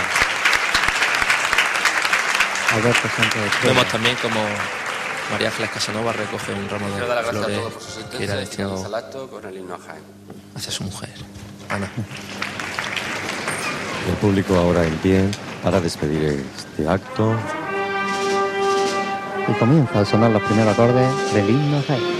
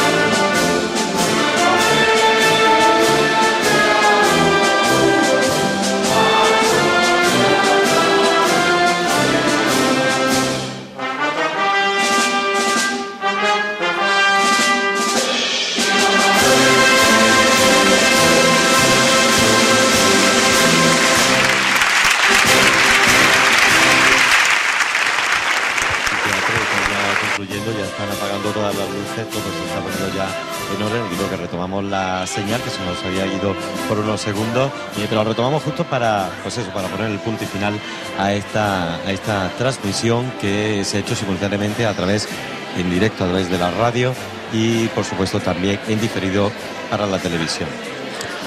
Agradecer a todos nuestros nuestros cofrades ¿no? que han venido y que han estado hoy con nosotros acompañándonos en este directo para radio. Y vamos a acordarnos también de nuestro compañero José Miguel Jiménez, que no ha podido estar aquí hoy con nosotros. Nos manda un saludo. mucho y nos manda un saludo. Sí, señor, está aquí, está aquí pero está con el corazón. Tierra Sevillana nos manda, o sea, el, pregón está y está escuchándolo porque ya saben que a través eh, de las páginas de internet, tanto pasión en jaén.com eh, como eh, ondajaén.fm pueden escucharlo allí donde, donde se encuentre y a través de Onda Jaén Radio en el 106.0 de la FM o a través de Onda Jaén Televisión. En definitiva, todos los soportes y ya nos gustaría mucho más para que le llegue allí donde esté lo que aquí se ha dicho en torno a la Semana Santa. Una reflexión final de lo que acabas de escuchar, José. Pues la única reflexión es la que he comentado antes, que me ha gustado el pregón por el tinte de haberlo cargado de vivencias cofrades y amigos, sobre todo. Porque muchas, muchas veces olvidamos a esa gente que trabaja eh, por, amor por amor al arte. Porque, porque aquí ninguno cobramos. Y entonces todos los que nos gusta la Semana Santa de Jaén, pues, merece un pequeño reconocimiento y, Paco le ha, le ha transmitido al pueblo de Jaén ese, ese sentimiento y ese orgullo que tiene hacia esa gente. Me uno también a esas palabras, ¿no? a ese recuerdo que ha tenido con tantos amigos que él ha compartido y de los que, bueno, eh, se sienten orgullosos, eh, no solo él, sino todo el mundo cofrade, porque gracias a ellos hoy conocemos lo que es la Semana Santa de Jaén de la forma en la que, la que está actualmente. Con la coordinación técnica de Fran Marín, que ha estado al mando compartiendo esta deliciosa, encantadora producción que hemos hecho conjuntamente la gente de Pasión en Jaén.com, lugar de referencia de la Semana Santa y de todo lo que ocurra en torno a las cofradías, tanto de Pasión como de Gloria de la ciudad de Jaén y Onda Jaén eh, Televisión. Hemos tratado de llevar, y radio por supuesto, hemos tratado de llevarle los sonidos de este pregón ponemos el punto seguido porque tendremos mucho todavía. El punto ¿eh? seguido hasta casi cuatro horas de emisión en directo esperemos que hayan disfrutado por lo menos en algún momento eh, de estas largas horas de experiencia eh, que hemos tenido con ustedes. Un verdadero placer, sin duda, eh, para la gente de esta casa. Ya saben, seguiremos muy pendientes de todo lo que ocurra en esta semana intensa. Semana, recuerden que mañana empieza ya la semana de pasión, que dará el paso previo a la semana, a la Semana Santa, con el inicio el domingo de Ramos por la mañana, la salida del La Borriquita. La Borriquita. Yo espero a todos. Sí, señor. Bueno, eh, pues lo dicho, gracias por estar con nosotros. Seguimos adelante.